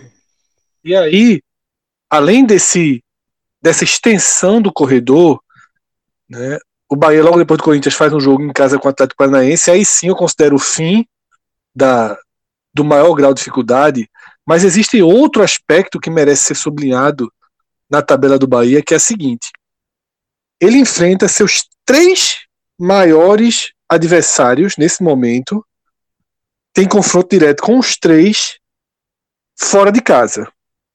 Esporte na Ilha, Vasco e São Januário e na penúltima rodada Fortaleza no Castelão. Eu não sei Você se a gente Fire agora do Bahia. Pelo menos tem confronto direto. Pior é, é não ter. E tem. Na verdade, o único confronto que não, que não vai ser disputado é, é o confronto esporte Vasco, né? Mas pior é não ter, Frank. Envolvendo, não, então, envolvendo, mas eu quero dizer isso, Cássio. Isso é uma tabela geral, pra, falando de todos. Desses quatro times, o único jogo que aconteceu foi Esporte Vasco. Haverá para todos eles né, trocação. Então, o ponto do Bahia é esse: é que são três confrontos diretos os três fora. Essa é, a, essa é o destaque pós extensão do corredor. É você ter a chance né, de, de ter esses jogos fora de casa, mas tem sido menos relevante esse ano, para voltar para o campeonato, para ter um ganho direto em cima de um concorrente. Né? Mas é, eu acho que assim, as três vitórias que Cássio falou, elas são possíveis. Analisando a tabela de todos os times, a gente encontra jogos em que você coloca três vitórias. O problema é realmente que não se consegue. O Bahia ganhou 10 jogos dos últimos 43 na Série A. É uma média de mais de quatro partidas para vencer uma. Isso desde 2019. Né? O torcedor do Bahia tem feito, tem é, feito esse cálculo. Um a cada quatro, um pouco, um pouco é, isso, né? Um a cada quatro. E arredondando agora é basicamente isso. Não é muito diferente, não seria três vitórias e buscar três Isso. vitórias. Agora, por exemplo, para buscar três vitórias, você tem que empatar quatro. O Bahia não, é mais chato. Então, assim, o Bahia talvez ele precise de quatro vitórias. E aí, realmente, ele precisaria de um rendimento acima do histórico dele desde o retorno de 2019. Fazendo essa mesma análise agora para o nordestino seguinte, que é o esporte, que está a 12 pontos para chegar a margem de 41, que foi que a gente fez para o Bahia. O esporte precisaria de uma campanha é, de basquete, quatro vitórias e sete derrotas, não teria empate nenhum. É, detalhe, a campanha do esporte até um pouco isso, durante muito tempo foi dessa forma. A, hoje já tem cinco empates, mas era, era vitória, derrota, vitória, derrota. Nesse caso seriam quatro vitórias, nenhum empate, sete derrotas, ou uma campanha que parece ser mais orgânica, né, parece ser mais natural dentro do que a gente vê no campeonato. Três vitórias, três empates e cinco derrotas. Mas ainda assim, num desempenho acima das últimas semanas do clube, nos últimos dois meses, pelo menos. Isso, Cássio, acima das últimas semanas e dentro da média geral, né? Só que o esporte está tá diminuindo a sua média geral justamente pelo desempenho mais fraco recente. Quando a gente olha a tabela do esporte, ela eu acho que ela tem duas características mais, mais fortes. A primeira é uma tabela que eu considero equilibrada. É uma tabela com grau de dificuldade Tem um médio. jogo importantíssimo já é o próximo. Esse É, aí, meu assim, amigo. Na verdade, essa, João, é a característica principal da tabela do esporte. Do mesmo jeito que eu citei que o Bahia tem três confrontos diretos fora de casa, o esporte enfrenta três dos seus quatro principais adversários na ilha. Ele faz Fortaleza na 28ª rodada, Bahia na 32ª e Red Bull Bragantino na 36ª. Esses jogos eles têm um peso duplo de seis pontos. São também os jogos dentro da ilha mais acessíveis ao esporte. E isso, até 2018, 2019, era uma carta na manga forte. Esse ano, eu diminuo, eu não chamo de carta na manga, eu chamo de esperança, porque o esporte, nesse tipo de duelo, ele perdeu para Botafogo, perdeu para Vasco, perdeu para Atlético Goianiense. Mas também ganhou.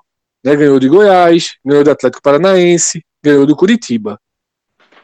A permanência do esporte passa por esses três jogos e, fundamentalmente, João, o que você já ia trazer, que é a volta contra o Fortaleza. Esse jogo, meu amigo, esse jogo é Vale a importante posição, demais. Vale É, a posição. exatamente. Vale a posição. O esporte com a vitória ultrapassa o Fortaleza. Exatamente. Então, a tabela do esporte, para mim, ela é uma tabela é, que deve ser analisada, sobretudo, com esses três confrontos diretos. Até O porque esporte- entre, entre um jogo e outro, Fred, porque você falou dos jogos, de, que- esses confrontos que ele vai ter em casa, né? Aí, E Fortaleza, Bahia e Red Bull Bragantino. Entre o jogo, ele vai ter esse jogo de Fortaleza e depois vai ter três jogos bem difíceis para pegar o Bahia. Ele pega o Palmeiras. Mas aí o Palmeiras com outra perspectiva, né? É, mas o Os Palmeiras. outros mas- Os, Mas o os Palmeiras- outros dois eu acho que são dificílimos. O do Palmeiras é, vai estar um envolvimento o maior possível. Muito, o Palmeiras vai, vai. tá- vai tá, veja Vai. só, o jogo de ida é em Buenos Aires. Aí O Palmeiras vai estar em Buenos Aires na, na terça. Pra, no sábado tá no Recife. Para na terça já estar em São Paulo jogando a volta com o River Plate. Não, vai vir um não time vejo. reserva, assim. Mas, mas assim, mesmo um time, um time Que é melhor que o Palmeiras é um esporte, sem dúvida. É um Mas assim, forte. a chance de ser o Palmeiras que a gente tá vendo me parece não, é- deve ser- remota. é- É porque é eu acho que existe até uma chance de não ser o reserva. Eu acho que existe uma chance de ser uma versão ainda mais enfraquecida. É, aí, seria, aí seria bom. Mas se- ah, pra de repente. Porque, veja só, é, esse jogo é interessante, João. Porque isso que o Fred tá falando faz sentido. Porque se for um, um- um- alguns for um time misto, significa que o Palmeiras perdeu pelo menos dois dias de treino pra volta. Porque poupou o titular, mas não treinou. Eu, Não vai eu ter, acredito assim- que o Palmeiras poupa de 13 a 14 jogadores nesse jogo. Primeiro, o Palmeiras está dentro do G6, a briga tá ali, ele tá, vai tá, tá na Copa do Brasil, a gente não sabe se ele vai estar na final da Copa do Brasil, vai jogando com o América, mas querendo ou não, é um jogo no meio de uma semifinal. A única coisa de ser o titular é se for 5x0 pro River Plate na ida, aí morreu e tal, mas, tipo, perdeu 2x1, porra, aí Não, vai, não vai ser titular. Não, o titular não vai ser. É, mas assim, tem, tem o jogo do Fortaleza, esse jogo é importantíssimo, um peso gigantesco. Aí depois tem esse jogo do Palmeiras, aí sai pra pegar o Fluminense, que tá né, passando por um momento de estabilidade, mas o jogo é no Rio. E o Corinthians, que é esse Corinthians que tá em Sempre o. Sport perdeu todos os jogos na Arena Corinthians. Veja só. É, Pra pegar, depois pegar, o, depois pegar esse Na- jogo do Bahia. na minha conta, na minha conta, são du- essas duas derrotas fora estão escritas. Pra, pra- no caso do esporte, até falar, porque Fred foi falar uma vez, um cara foi uma sacanagem grande danada. No, então, deixar bem claro, se o cara quiser cortar essa história. No viés do esporte, para, na permanência do esporte, o do Fortaleza, daqui a pouco a gente vai falar, o esporte ganharia do Fortaleza, para que, primeiro, é, o jogo do Palmeiras é muito em cima. O, o- o- qual o grau de importância da vitória do Fortaleza? A mobilização dele para o jogo do Palmeiras. O Palmeiras, por, por si só, tem- provavelmente estará desmobilizado para enfrentar o esporte. Inclusive, o Palmeiras não joga na quarta-feira. O Palmeiras, o jogo da quarta-feira é adiado do brasileiro. O Palmeiras foi, foi jogado para frente, porque o Palmeiras vai estar jogando no meio de semana justamente a Libertadores. Quando os outros voltam jogando brasileiro, o Palmeiras não volta. É, deixa eu até coloquei até a data aqui. O Palmeiras ficou para 18 de janeiro, que é Palmeiras, Mas- e, é, por- Palmeiras e Corinthians, inclusive. É, o jogo da, da rodada do Palmeiras foi adiado. Então, o esporte deve, deverá pegar um Palmeiras desmobilizado. Mas o esporte não pode não ganhar do Fortaleza para três dias depois já pegar o Palmeiras. É um dano muito grande para consertar. É, é uma responsabilidade muito grande que se joga para um jogo onde você tem, ter uma dificuldade maior. Em caso de vitória sobre o Fortaleza, como já foi dito aqui, ultrapassaria o Fortaleza com a chance de razoável para enorme de abrir quatro pontos, que para não abrir quatro pontos, 17 Fortaleza, desculpa, Bahia e Vasco precisariam pontuar os dois. Porque se um perder e o esporte ganhar, significa que o esporte já abre quatro pontos sobre o Z4. E quatro pontos sobre o Z4 significa que são duas rodadas dando tudo certo para o cara e tudo errado para você. É chato, e sobretudo porque lá embaixo é chato tirar. Então seria um salto. Essa, João falou, essa volta. A volta ela já pode ser um salto gigantesco e com um fator enorme de mobilização para o jogo contra o Palmeiras, que é na Ilha do Retiro, e possivelmente contra o Palmeiras muito mexido. Porque os dois outros jogos são complicados. O Fluminense não vai ficar fora do trilho para sempre. É porque, ele, inclusive, ele saiu do G6. Mas ele está justamente ele tá ali no sétimo lugar, que em caso de título da Copa do Brasil, ele ainda pinga a Libertadores. E é um time que já se mostrou capaz, durante boa parte do campeonato, ele pode estar passando por um momento de oscilação, que foi até a saída de Aldair Helma. É... E se o esporte sai com quatro pontos, por exemplo? Ele já vai muito mais tranquilo, já é outra coisa. Ele já, ele já coloca o, o venturismo. E, e, claro. e, e, e a conta foi exatamente o que o Fred falou: quatro pontos. Eu vou lembrar, eu não sei se eu falei com o Fred em off ou se eu falei aqui no programa, mas quando o Sport teve essa sequência de cinco jogos, que foram dois em casa, Goiás, é, desculpa, Coritiba, e Grêmio, um fora contra o Goiás, que era o Lanterna, é, na ocasião, e dois em casa contra o Fortaleza e o Palmeiras. Cinco jogos, um recorte de cinco jogos com quatro na ilha. Todo mundo colocava 12 pontos, 10 pontos. Pô, eu nunca sou assim. Eu botei 7. O esporte já somou 4. Na minha conta, eram três do Coritiba, um com Goiás e talvez três com Fortaleza. Era derrota com o Grêmio. E, pro, e derrota para o Palmeiras.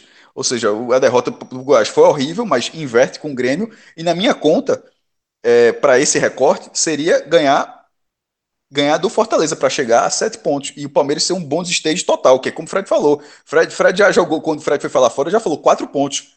Porque no momento, o jogo, se o Palmeiras. Eu, já, eu até imagino parte do esporte dizer, como o Palmeiras todo mexido, como é que não joga para ganhar, não sei o quê. É uma galera que simplesmente não analisa a tabela em nenhum momento da vida. Mas assim, uma vitória sobre o Fortaleza possibilita jogar pelo empate com o Palmeiras e possibilita, isso tudo eu estou falando, obviamente, sempre no pior cenário possível depois, claro, né? De jogar pelo empate com o Palmeiras e sem a obrigação de pontuar nos dois jogos fora de casa, para ir voltar para outra decisão contra o Bahia. Ou seja, a vitória com Fortaleza, ela, ela, ela dá uma tranquilidade para três rodadas, pô. O peso é, né? é jogo, gigantesco, jogo, gigantesco. mas o, tudo passa para o jogo de volta contra o Fortaleza. Esse jogo com o Fortaleza é o Total. É, tem um peso definir, absurdo. Ele vai definir. Ele vai definir. Talvez defina para o próprio Fortaleza, que a gente vai falar daqui a pouco. É, é. Ele define o rumo do esporte no campeonato. Se perde, entra no modo desespero. Que é justamente o que eu acabei de falar. Pegaria é. o Palmeiras numa obrigação completamente diferente e descabida para o que é o time nesse momento. Se perde, entra no modo desespero. Se empata, mantém o modo e se arrastando fica, fica tudo como tá. Segue se arrastando. Arrumando ponto ali. Não vou dizer numa casa, mas arrumando ponto onde dá. E se vence, abre uma perspectiva de ter uma reta final para somar os pontos é, é, necessários. Você se, como o Cássio falou, o Cássio já explicou, você se reposiciona no campeonato o esporte se reposicionaria no campeonato, inclusive deixando mais times para trás. E o que a gente vai entrar agora, está tudo ligado. Agravando muito o quadro do Fortaleza. E aí, Cássio, traz a conta do Fortaleza para a gente mostrar a outra face dessa decisão. Porque é uma decisão de campeonato. Esporte Fortaleza. Fortaleza precisa de 10 pontos. Fortaleza, o Bahia tem 28, o Sport tem 29, o Fortaleza tem 31. Que são um ponto muito valioso contra o Flamengo é, no Castelão. Fortaleza precisando de 10 pontos, ele precisa de uma campanha de 3 vitórias, um empate, 7 derrotas, que é a campanha que me parece muito mais plausível para esporte para Bahia. Talvez não seja suficiente, mas você imaginar o Bahia com 3-1-7 me parece muito mais factível do que 4-1-6, que é o que o Bahia precisa. Mas, é, no caso do Bahia, se ele fizesse 10 pontos, ele ficaria com 38. Aí seria, meu irmão, pelo milagre para escapar. É, e no caso do Fortaleza, três vitórias, um empate, sete derrotas, ou uma campanha ruim de duas vitórias, quatro empates e cinco derrotas. Ou seja, é, é, a chance Fortaleza cair existe porque ele está ali na beira, mas na, é, esses dois pontinhos nesse momento da tabela, esses dois pontinhos a mais que ele colocou sobre o esporte e os três a mais é, so, é, sobre o Bahia, é, um, é, um, é uma mão na roda gigantesca. Só não, é de, só não é decisiva pelo número de vitórias. O Fortaleza tem muitos empates. Ele tem sete vitórias e dez empates. Isso. O que faz com que. Se todo mundo é... chegar no 41, ele não, fica. Por exemplo, se ele perder do esporte e o Bahia ganhar, o Bahia já passa. Tipo, o esporte passaria e o Bahia passaria. Tá ligado? Então, assim. É... E o próprio Vasco. Porque se o Vasco ganhar, ele iria para oito vitórias. Ou seja, Ou na verdade. O tem chance de entrar na zona de abaixamento na próxima é, rodada. Exatamente. Assim, é, é quase. É, é, porra, é muito difícil porque. Deixa muito eu ver difícil. aqui. Bahia Vasco... ganha do Grêmio e Vasco do Atlético Goianiense. É, Os dois Bahia ganha do Grêmio. Sim, mas é só mas justamente, mas entra mesmo com três pontos a mais e com três posições acima, justamente o número de vitórias baixo pesaria nesse momento. Mas é, não dependendo desse critério, ou seja, a permanência do Fortaleza não é no 41 a 41. Lembra aquele, aquele debate que a gente está falando? 60%, 41%? É o que vale é o que vale para o Fortaleza. O, o Fortaleza, a segurança, talvez seja 42. Inclusive, esse cenário que eu falei de 10 pontos é um cenário de é, 41 pontos. Ou seja, talvez para o Fortaleza seja melhor projetar 42, Fred. Isso. Porque o 41 do Fortaleza, ele não pode empatar com ninguém. Ele não, ele não pode ele não pode terminar é, com nenhum desses concorrentes tendo 41 pontos. Exatamente, Cássio. É, e aí a gente tem que lembrar o seguinte, que já foi passado aqui justamente naquela naquela tuitada de Diego Toscano. Uma vitória nas últimas 11 e restam 11. Então ele vai ter que dar um, elevo, um, um crescimento substancial no seu desempenho. Ele precisa mudar. Ele não mudou ainda. Tá? O ponto contra o Flamengo veio. Não assisti a partida, então não tenho como, como cravar. Podia ter perdido, né? Teve, teve um pênalti, o Flamengo perdeu um pênalti. Né? Teve uma defesa espetacular de Felipe Alves, mas o que eu li foi que foi um jogo, na ruim. medida do possível, sim, mas ruim do Flamengo e na medida do possível, seguro do Fortaleza, na medida do possível, porque contra o Flamengo nunca vai ser 100% seguro, né? Então, tanto que teve um pênalti, tanto que, que Felipe precisou ser um pênalti até né, que acaba entrando aí para a história com, pela forma com que ele foi batido e sensação de gol depois corretamente anulado. Mas a tabela do Fortaleza, e aí veja o que eu chamei de a outra face da decisão. E essa outra face, ela é tão dura que o um empate na ilha, que em princípio é positivo para Fortaleza e será, independentemente do que eu vou falar, porque você, num jogo de seis pontos, se você está dois acima, você impede seu rival direto de somar ponto em casa e você mantém os dois de distância para ele, é positivo. É claro que o empate para Fortaleza é positivo. O problema é que depois do esporte, o Fortaleza entra em um mini corredor polonês. Fortaleza entra num momento muito duro da sua tabela. A verdade é que a Série A é um corredor polonês, pô. Não é um é, campeonato mas... prazeroso, não. Isso, mas alguns, alguns acabam sendo muito marcantes, e esse vai ser. Depois do esporte, a sequência do Fortaleza é Grêmio no Castelão, Inter em Porto Alegre, Santos no Castelão, e ele sai para enfrentar o Atlético Goianiense fora e o Atlético Mineiro fora. São cinco jogos pesados. É chat, chatíssima a tabela. Por isso que pro Fortaleza também o jogo é o da volta. É, esse, esse esporte Fortaleza, meu amigo, é, é um jogo. Importa assim. De duas é, fases, jogo, de duas fases. É, jogo é logo, é logo segunda. Na verdade, é o segundo, não, é o primeiro, porque vai ter Botafogo e Atlético Paranaense, com aquele velho problema é, da, da transmissão. E no caso, como o manda é do Botafogo, então não tem como o Atlético fazer aquilo que fez contra o Vasco. É um jogo sem transmissão para cá. Então é logo o primeiro jogo da TV. 8 e meia ali.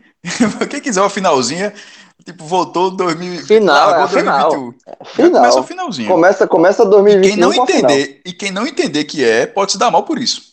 É, porque o Fortaleza, veja só, e aí é que eu vou explicar. Se o Fortaleza ganha do esporte e faz 34, além de afundar o esporte, já coloca logo 5 pontos no esporte. Faz, já coloca logo 5. Já deixa, e possivelmente 6 no Bahia, já deixa muito para trás. Ele entra, ele entra nesse corredor polonês com margem até para não vencer nenhum jogo. Porque, ao contrário do que a gente comentou no Bahia, quando termina esse corredor polonês, vem um alento, porque vem Curitiba e Vasco em casa. Claro que não, é o que eu falo, é 32 segunda, 33 terceira rodada, longe demais para a gente saber que Curitiba vai ser esse, possivelmente o Curitiba mais afundado do que agora, e que Vasco vai ser esse. Mas o Fortaleza, se já fizer de saída, se já chegar aos 34 pontos, ele já se aproxima muito da meta trazida por Cássio. Já se aproxima muito. Tá? A reta final dele é chata depois desses dois jogos. É Palmeiras, Bahia e Fluminense. Não é confortável. Mas ele se aproxima muito. No entanto, todo o cenário do Fortaleza, assim como todo do esporte, depende do jogo do dia 6. Depende muito. Esse jogo, esse jogo, Fred, é, é o jogo da rodada. E essa rodada, João, foi muito boa para o Fortaleza, não só pelo seu ponto conquistado, mas pela derrota do esporte em Goiânia. Essa rodada que passou. Por quê? Porque dentro do esporte havia um projeto, uma meta de chegar na ilha na frente do Fortaleza. Nem que fosse 30-30. O Fortaleza perdendo o Flamengo e o esporte empatando com o Goiás. Se o esporte chega 30-30, Parecia mais plausível do que o cenário que aconteceu mesmo. é, mas era mais plausível, era o cenário que o Sport trabalhava, inclusive. Chega a 30-30 para forçar o Fortaleza a sair mais. Para tirar o Fortaleza do seu melhor estilo de jogo. Então, é, esses dois pontos que o Fortaleza abriu, essa rodada foi, acabou sendo muito boa para Fortaleza. Muito boa. Porque não só pon- pontuou onde todo mundo ao seu lado não pontuou, Dois, esse ponto veio do Flamengo, que é um ponto que você não nunca traz na conta. E três, melhorou o desenho dessa decisão. Melhorou muito o desenho dessa decisão. Eu só não cravo que o empate será excelente para o Fortaleza pelo que vem depois. Eu acho que esse empate do Fortaleza seria muito bom, porque o pelo mesmo exemplo que Fred falou, do que da, da rodada onde todo mundo perdeu, e nesse cenário continua sendo uma rodada difícil para os outros. Bahia e, e Vasco jogam fora de casa, ou seja, é, ele pararia o esporte, o esporte sendo mandante, tendo três jogos chatos depois, Palmeiras, Fluminense Corinthians, e com os outros dois tendo jogos difíceis na condição de visitante, ou seja, com a possibilidade de abrir mais um ponto. Então, é, eu vejo como muito. ui, Veja, a vitória seria excepcional é de pavimentar a permanência. O empate, pela conjectura dessa rodada, eu trato como muito bom. E, e tanto é que o próprio esporte. O próprio esporte não queria o Fortaleza jogando pelo empate. Claro. Então, Mas aí nesse- era muito pelo desenho do próprio jogo, né? Também. Porque Fortaleza é mais Mas confortável. veja só, um empate, aquele negócio, é, para um time que perde tanto, né, no caso do esporte, eu até falei, o esporte tem mais. de- é, quando começa o jogo, a campanha do esporte é uma campanha de mais derrotas do que rodada pontuando. De de 27 jogos, ele perdeu 14. Ele somando vitórias e empates, ele tem 13. Então, nesse momento, em último caso, para o próprio esporte, o empate né, se tentou, tentou, não deu, aceita. Aceita, Ah. é o que eu digo. O empate pro esporte segue tudo como tá e vai se arrastando. Agora, outro é bom. ponto, cara. É, Fala. mas outro ponto que eu, que eu, eu. Veja só, bom eu considero. Eu não considero muito bom, Sim. porque vai para aquela mesma coisa do Bahia. Sete jogos sem, sem de- perdendo. O Fortaleza vai completar, se não vencer o esporte, uma vitória em 12. Mas quando o, cara tá, quando o cara tá mal, a chave de gira é diferente. Por É, exemplo, você cara. Fire agora. Seria o segundo jogo pontuando. É, mas veja só. Uma vitória em 12 e com a perspectiva muito pequena Lembre-se que o treinador estava. é, e o treinador estava. Marcelo Em Chamus estava né? em xeque. Ele, ele teve uma reunião. é, houve uma reunião da diretoria antes do jogo do Flamengo, quando ele perdeu o clássico Ceará. na segunda-feira para decidir se ia manter ou não o treinador. E esse foi um debate que gente teve no, no Raiz da semana passada. É, Inclusive, se, vazou também, João, áudio daquela, daquela reunião, né? Invasão né, da, da organizada. Da organizada, né? Exatamente. Algo lamentável, assim, como se dá tanto espaço. É, é mas isso não é problema só do Fortaleza, não. Isso é problema de vários clubes, é, né? infelizmente. Mas, mas é. dá espaço para isso. E era um momento de alta pressão, né? E Fortaleza Muita pressão. diminuir a pressão com esse ponto. Exatamente, diminuir a pressão, porque eu acho que se, se não faz esse ponto, talvez a gente estava discutindo aqui um, um, possível novo treinador do Fortaleza. É. Mas o fato é que Chamusca é, segue pressionado, porque o, o, ele não segue se entregar. Né? Assim, futebol. Futebol do Fortaleza não, só, continua. É o campeonato não é só o esporte. Então, é por isso que eu bato nessa tecla.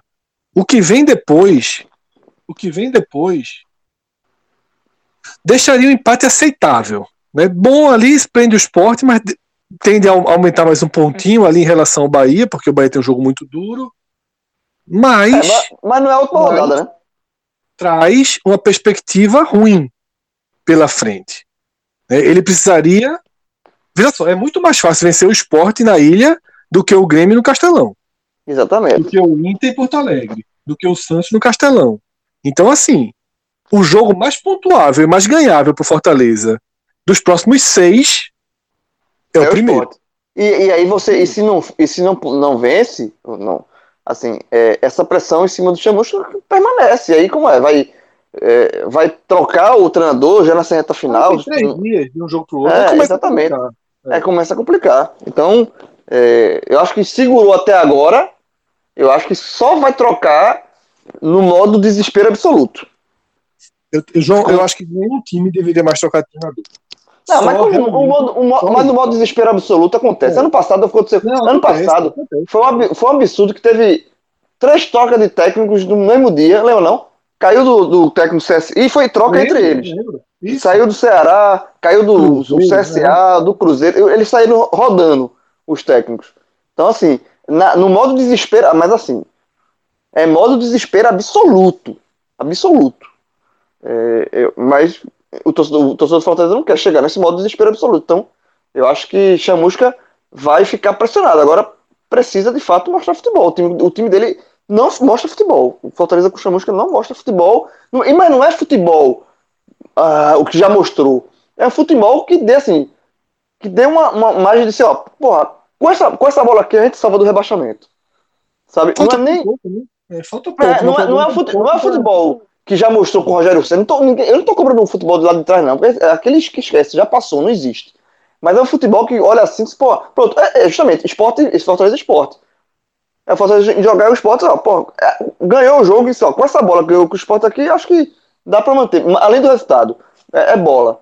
E o, o Chamusca não apresenta bola.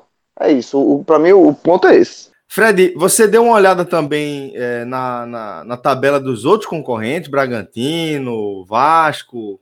Celso, no NE45 tem análise da tabela de todos os clubes num raio de seis pontos acima ou seis pontos abaixo do Vasco. Duas rodadas, né? Que é onde eu considero que existe disputa. Mas aqui para o programa, eu só quero destacar, é, digamos assim, um cenário positivo e um cenário negativo dos adversários diretos dos clubes do Nordeste. Afinal, a gente tratou Bahia, Esporte e Fortaleza, mas os três podem se salvar. Né? Existe essa chance. Pequena, mas existe. É a chance da tabela atual, inclusive. Isso, exatamente. É o cenário atual. Mas por que eu tenho algum pessimismo? Eu vou começar então pela, pela parte mais crítica, digamos assim, de uma análise de tabela. O Vasco tem, sem a menor dúvida, a melhor tabela de todos os times que lutam contra o rebaixamento. E, fundamentalmente, ele tem uma tabela imediata muito boa. Ele enfrenta agora na volta o Atlético Goianiense, que, como já foi citado aqui, é o terceiro pior mandante do campeonato, jogo em Goiânia. Jogo também extremamente decisivo para o campeonato. Assim como a gente falou de Fortaleza, Esporte Fortaleza, esse Atlético Goianiense Vasco, ele tem um peso enorme. Por quê? Porque ele tende a delimitar o grau de dificuldade dos dois jogos seguintes do Vasco. O Vasco volta em Goiânia e depois vai para duas partidas em São Januário contra os hoje afundados Botafogo e Curitiba. Ou seja, nas próximas três rodadas, vou citar a expressão de Cássio, o Vasco tem um portal da caverna do dragão para deixar o Z4. Atlético Goianiense fora, Botafogo e Curitiba em casa. O que pode aumentar o grau de dificuldade é o Vasco perde, perde fora pro Atlético e aí Botafogo e Curitiba se sentem minimamente vivos. O Vasco se ele fizer três pontos nesses nove, ele tem chance de sair da zona de rebaixamento. Se ele fizer três. três pontos ele vai fazer. Eu acho muito difícil então, que não faça. Ele é melhor do não, que o Botafogo. Né? Eu também, veja só, se fizer quatro, eu acho que sai. Eu tô falando, deixando aqui bem claro, eu acho que se fizer quatro pontos desses nove, eu acho que ele sai do Z4. E se ele fizer três, eu acho que tem chance de sair. E aí ainda entra outro ponto. Depois desse corredor polonês invertido, na verdade, eu não sei qual é o. Como é que se chama? Um, um trânsito livre desse que ele tem pela frente. A tabela não se agrava. Não fica tão fácil, obviamente, mas é uma tabela equilibrada. É uma tabela equilibrada e com dois confrontos diretos em São Januário. Na verdade, um confronto direto em São Januário, que é o Bahia, e o outro confronto direto fora, com Fortaleza. Tá? Ah, claro, você vai ter Atlético Mineiro, você vai ter Flamengo, você vai ter Inter, Corinthians. E para terminar, e para terminar, a última rodada é o Goiás e São Januário. Seria uma revolução o Goiás não estar rebaixado à última rodada. O que quase que dá ao Vasco três pontos de bônus, tendo o Goiás em casa na última rodada é uma tabela muito, muito, muito preocupante. Na continha que o Cássio faz de, de achar de achar o Vasco precisaria né, de, de 13 pontos. Pro, né? Preocupante com os outros, né? Exatamente. O nosso foco aqui. O Vasco é. tem 13 pontos, você encontra os 13 pontos do Vasco aqui tá. sem maiores problemas. Consegue, consegue encontrar, exato. Você encontra. Então, assim, para mim, as próximas três rodadas determinam o Vasco. Se ele. Se é mais de crise, é, de, é implosão. É implosão. É, e aí acaba tudo. Se ele se complicar nessa série, Atlético Goianiense, Botafogo, Curitiba, sendo os dois últimos em São Januário, aí é implosão. Aí tem chance do, de com 36, 37 salvar. Tem muito. Esse jogo Atlético Goianiense Vasco merece muito, muito, muito, muito atenção, porque porque ele é bem determinante. E tem outro jogo que Cássio até já, já tinha citado, que é Goiás e Curitiba. Curitiba e Goiás, na verdade, que é bem importante até para isso também. Um, segurar um pouco a reação do Goiás. Dois, manter o Curitiba vivo para esse confronto com o Vasco. O Goiás, do décimo, deixa eu ver aqui, do décimo terceiro para baixo, é o único que tem duas bolinhas verdes nas últimas cinco rodadas. É, é o único que tem duas vitórias nas últimas cinco rodadas. Se de, e como a, a, a, essa vitória não foi na, lá na, na, quinta rodada, significa que se ele vencer o Coritiba no próximo jogo, ele teria três vitórias nas últimas cinco rodadas. Aí fica chato, aí fica o Goiás de sempre. É, Esse Goiás secreto aí é. que reage e escapa. Eu, eu, eu, eu, Coritiba e Goiás eu acho um jogo muito perigoso para um time que, veja só, se o Goiás ganha no Coritiba, ele já, já chega a 26 e possivelmente a margem do rebaixamento continuará em 28 na rodada. Aí ele tá na briga já. É, mas aí também depois a tabela é Inter, Flamengo. Aí Sim, a tabela, a tabela, a tabela é para se arrombar. Mas, mas uma coisa é o time. Mas um, uma coisa é o time, a gente tá rebaixado, toca a bola aí, cumprir a tabela. Outra coisa é só, tem dois pontos, como assim tá rebaixado? Isso, isso, é. Mas é fundamental torcer pro Curitiba. Para os outros três clubes do Nordeste, é fundamental torcer pro Curitiba até pro Curitiba para aumentar o grau de dificuldade. A bronca que o Curitiba é o famoso torcer por quem, né? É. É to... é, agora, é um torcer por quem miserável. Porque mesmo jogo sendo Couto Pereira, mesmo, o, o, time do Coritiba nesse Brasil 2020 é muito fraco, velho. É, muito é impressionante. E aí, não merece um time que... ruim desse jeito, não. Eu falei que eu tinha uma notícia ruim, que é justamente essa tabela do Vasco, e uma perspectiva boa, que é a tabela do Bragantino, do Red Bull Bragantino, que joga mais bola do que todo mundo que a gente citou aqui. Joga mais bola. que Tu quer botar o Bragantino nessa confusão, Fred? Veja só. Tem 31 pontos igual ao Fortaleza. João, Isso. qual é o nome daquela bebida? Qual é o nome daquela bebida, João? A do Pará. Long night, long night. Long night, Vai, long tu, night. quer, tu quer colocar o Long Night? que Tem um Bragantino lá também, né? Long Night e Bragantino. Veja só. Tu quer Joga botar o Long bola. Night na história, meu irmão? joga mais bola que Fortaleza, que Sport, que Bahia, joga mais bola. Mas até aqui fez a mesma coisa que, que eles. Né? Mas 31 pontos. claro igual que não. Fortaleza. Não, claro que não. Saldo zero. Saldo do Sport é Sim. menos 13, o do Bahia é menos 15, o do Sim. Vasco é menos 13. O Pelo amor de Deus, o saldo dos caras é zero, pô. Aqui tem uma tabela, meu amigo. Se a do Vasco é a ideal, a do Bragantino é uma tabela. Que se a do Sport já pode. Já pode. Já largava, não precisava nem voltar. Já fazia eleição, já. já- veja só, a tabela do Que é- Bragantino. Que é o que o povo gosta mesmo, né? É, já largava, já largava futebol. A tabela do Bragantino é a imediata. São Paulo em casa, Atlético Mineiro em casa. Sai para pegar o Ceará no Castelão. Aí volta para a janela, que é o que eu chamo a única janela, que é Vasco em casa. Depois faz outra viagem para Corinthians e Inter. Lembrando que o Bragantino vem de duas derrotas, tá? O Bragantino vem de duas derrotas. Ah, jogou A muito chance contra o dele zerar essas três próximas, ou, ou, ou fazer um pontinho, é bem É razoável. E aí depois que tem esse confronto direto com o Vasco, é muito chato também Corinthians e Inter fora. Aí quando acabar esse corredor polonês, que talvez seja até pior que o do Bahia, porque ele começou com o Palmeiras. O Bragantino acabou de pegar o Palmeiras, é porque tem um Vasco no meio. Depois disso, nos últimos cinco jogos, ainda tem Flamengo e Grêmio.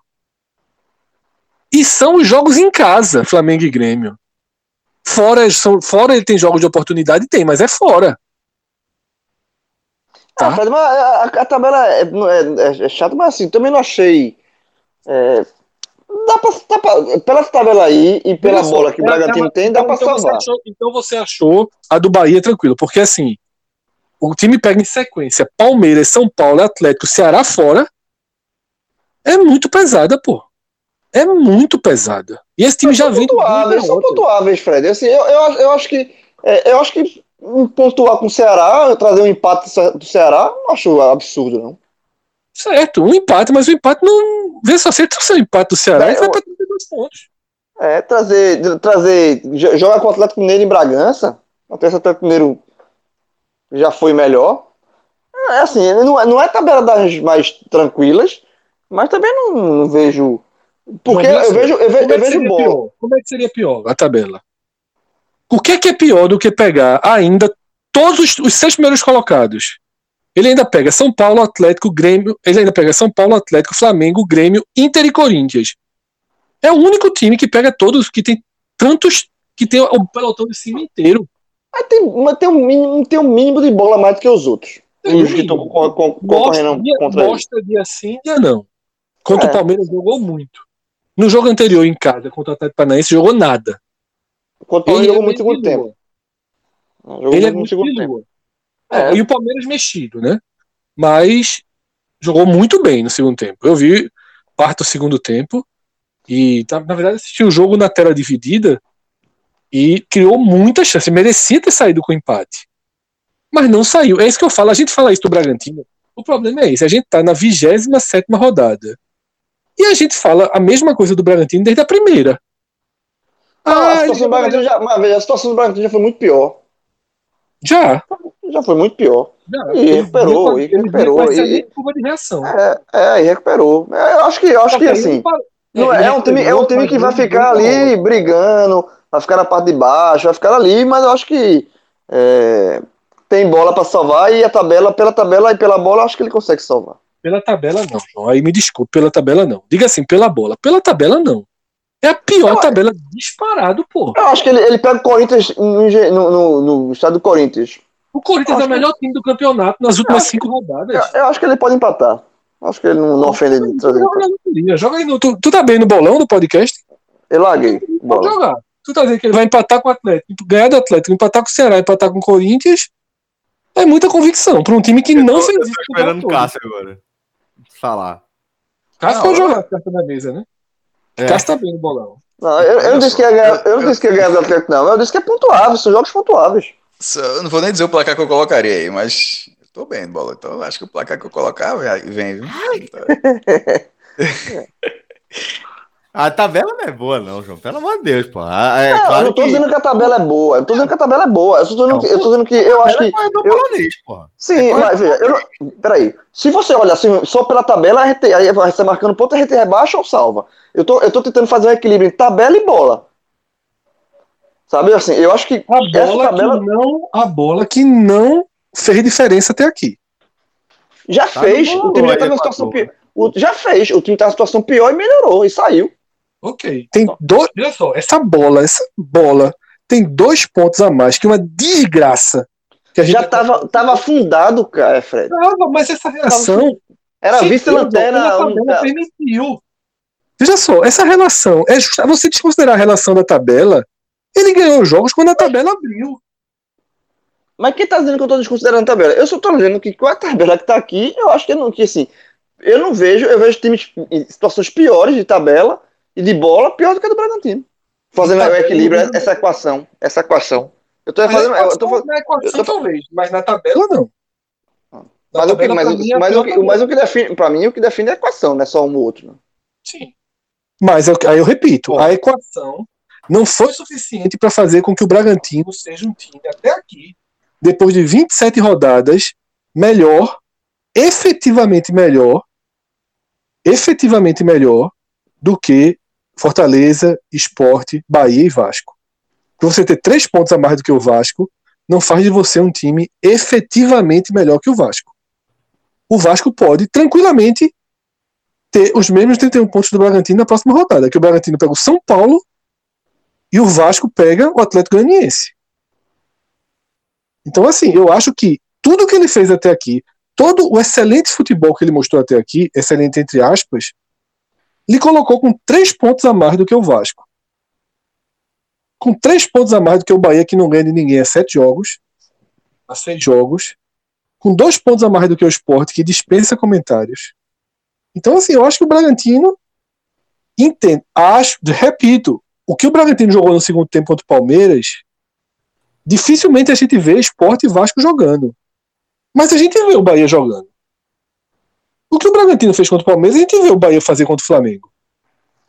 O Bahia de vez em quando faz. E isso não torna o Bahia superior.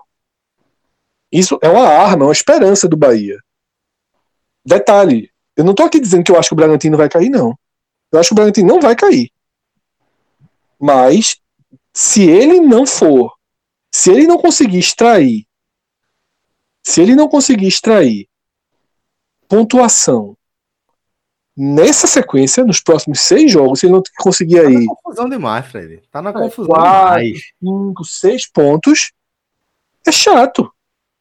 É muito chato. Ainda mais tendo, depois disso, de teus três jogos em casa, dois sendo Flamengo. O que eu acho que o Bragantino, o pior dele é isso. Ele pega os pesos pesados em casa. É muito ruim pegar peso pesado em casa. Porque você queima dois cartuchos no jogo só. Isso é que eu acho que é o ruim. Um time que tem São Paulo, Atlético Mineiro, Flamengo e Grêmio em casa é chato, pô, é muito chato. Bom, é, vamos seguir agora a nossa análise, né? Nossa atualização de cenário agora com a Série B, né? Tivemos nesta segunda-feira o complemento da 31ª rodada com a confirmação do favoritismo da Chapecoense, né? A líder, agora líder, né? Venceu o Paraná por 2 a 0 até num, num resultado importante é, por exemplo, para o Náutico, né, João, que está nessa disputa ali é, pela sobrevivência, pela permanência aí na Série B, é, e tem três pontos a mais, justamente que o Paraná. O Náutico é o 17, o Paraná é o 18. E o Náutico tem os mesmos 35 pontos do Figueirense. É, como é que está esse cenário aí, é, depois dessa, dessa conclusão da 31ª rodada, João? É, o resultado ruim pro Náutico na rodada foi a vitória do Figueirense no clássico. né? O Figueirense venceu o, o Havaí no clássico, 2 a 0 Foi um resultado ruim, mas assim. É, é um time que é um time da parte da, da zona de rebaixamento. É o time que, junto com o próprio Náutico, é o que vem mostrando reação, né? O Figueirense estava. É o oposto da Série A. Se na Série A ninguém pontua, na Série B, Náutico e Figueirense são dois dos melhores times do campeonato nesse momento. Não por acaso a margem da Série B já está no velho 44 pontos. É muita, É, tá, muito. tá, vai, vai tá subindo, já tá subindo. Subiu muito. É, justamente por conta da, da subida dos dois. né? O Figueirense estava atrás do Náutico na classificação. Né? Então, o Figueirense vem, vem somando muito ponto. O Náutico O Teve jogo essa reação. Náutico é o 17 que não perde as cinco rodadas. Como é que isso vai acontecer na Série A? O cara ser 17 e não, e não perde as cinco jogos. Não E o, Figueirense, e o Figueirense nos últimos cinco venceu três, empatou um e perdeu um. Vê, não tem como, não. E aí, o- nesse caso, nesse, nesse, nesse recorte de, de, de briga contra rebaixamento, é, dois já foram, né? Botafogo e Oeste já foram. É, e aí o ponto de corte ele passa a ser, eu, eu vejo aqui, do confiança para baixo. O confiança ele entra nessa, ele, ele entra nessa briga porque De desligou, né? De cabeça. Desligou, desligou. Cinco derrotas e seis rodadas sem vencer, né? Porque antes da primeira derrota ele tinha empatado com, com esse Figueirense. O jogo foi em Aracaju. A última vitória dele foi a vitória contra o Cruzeiro no, no, no Mineirão. Uma vitória histórica do Conf- Confiança sobre o Cruzeiro no Mineirão. E ali era outro, era, era um time que estava mirando a parte de cima. Só que aí, nas últimas seis rodadas, tomou um ponto só, desligou e entra, entra é, muito em cabeça tendo um jogo na volta do campeonato. O jogo importante é o, é o jogo que fecha a 32 rodada contra o Náutico. Né? Só no dia, é, na segunda-feira, dia 4, é, contra o Náutico em Caracaju. Então é um jogo muito, se torna um jogo muito importante de confiança e para o Náutico, obviamente, e para todo esse contexto de, de briga de, de rebaixamento. Porque eu acho que a briga, o, o, o corte para duas vagas vem do confiança para baixo. O Cruzeiro não vai cair, né? E os times de- de acima do Cruzeiro. O Cruzeiro tem. Eu, eu falando isso porque o Confiança, o Confiança tem 39, o Cruzeiro tem 40, mas o Cruzeiro não vai O cair. Cruzeiro não tem ritmo de pontuação para cair. É, O não vai Cruzeiro tem cair. E- 46, né? É, e acima do, acima do Cruzeiro já tem vem o Operário 41 e aí já, já livrou. Não, É. o, corte, o corte é no confiança, João. E aí, É. detalhe, detalhe. O Paraná, a gente ainda coloca com um time 100% na disputa, né? Tem um jogo fácil na próxima rodada, então ele tem uma possibilidade de, de se realinhar. Mas. Mas tá muito difícil. Mas tá muito difícil. Ah, tá difícil, mas ele tem, veja só. É o que eu falo. Tem. Claro que o João lá do Paraná já falou que caiu. Tem dois, Tá. veja, os dois próximos jogos do Paraná são fundamentais para ele. Ele pega Botafogo e Náutico. Isso. É, Então, assim, é impossível, ainda que o João, lá de, o João lá de Curitiba tenha dito que o Paraná caiu, Caiu. o Paraná É, não caiu. Ninguém a três pontos de sair da zona de rebaixamento caiu. Tá? Ele tem o mesmo número de vitórias dos outros. Então, ele, na verdade, ele vai ter um ganho no desempate. Se ele chegar aos 35, ele ganha no desempate todo mundo. Náutico É, e. Figueirense. Então, lógico que esse time tá vivo. Se fosse a última rodada do campeonato, ele tinha chance. Então, é óbvio que ele tá vivo. O que, o que me faz sublinhar aqui o momento muito ruim do Nordeste na Série B. Né? Porque você tem confiança sob enorme risco, CRB sob enorme risco, Vitória sob enorme risco e Náutico sob enorme risco. É. Quatro times. O Vitória, o, Vitória, o Vitória melhorou depois que trocou o técnico, né? Perdeu, perdeu quatro rodadas aí com o Mazola e desistiu dessa loucura. E aí talvez ele, ele volte a respirar e, e pontuar, fazer uma pontuação minimamente que dê para salvar da- na troca do comando. Isso falou, a, a, a contratação de Mazola não existe. É, e a gente tem que ver aí também, por exemplo, se o Confiança vai segurar Daniel. Né? Seis jogos sem vencer, eu acredito que vai, confia muito no trabalho do Daniel. Mas assim, as- veja só, é importante a gente dizer isso. Faltam seis jogos, né, para o campeonato acabar. É, porque exatamente. O problema é que a, a- o problema não. A realidade é que a Série B Sete ela jogos, né? anda Sete muito mais rápido, é, mas ela, ela anda muito mais rápido do que a Série A. Então, o, a- o tempo de reação tem que ser muito mais imediato. Não dá tempo, não dá para ficar você adiando, adiando, adiando. É, veja só, o que eu ia dizer é o seguinte: faltam sete jogos para o campeonato acabar. Sete rodadas atrás, ninguém colocava o Paraná como morto. Como se, inclusive, candidato ao rebaixamento. E ninguém colocava confiança também, pô. É isso que eu tô dizendo. mas A- então, a- mas por que eu tô dando exemplo do Paraná, João? Porque o Paraná é o time que parou de ganhar, parou de pontuar, e ele desabou. O confiança hoje é o Paraná de três, quatro rodadas atrás. Exatamente. O Confiança sete rodadas. Foi isso que eu falei. Há, sete rodadas atrás, o Confiança ganhou do Cruzeiro no Mineirão. Porque ele tá sem jogos sem vencer. E como é, Isso, o- então, o- é, é, é. E aí também a importância gigante de confiança em Náutico na volta, né? Gigantesca. gigantesco. Gigantesca. Então, em Aracaju, o confiança quatro pontos acima do Náutico, mas o Náutico voando. Muito mais time nesse momento do campeonato. Então o Náutico pode ficar a um ponto de confiança. Com a vitória lá, lá no Batistão. E o Náutico, eu não vou gra- cravar aqui que ele é favorito para esse jogo, mas o Náutico tem mais chance de vencer do que a confiança. Talvez não tenha mais chance do que a soma de confiança mais empate.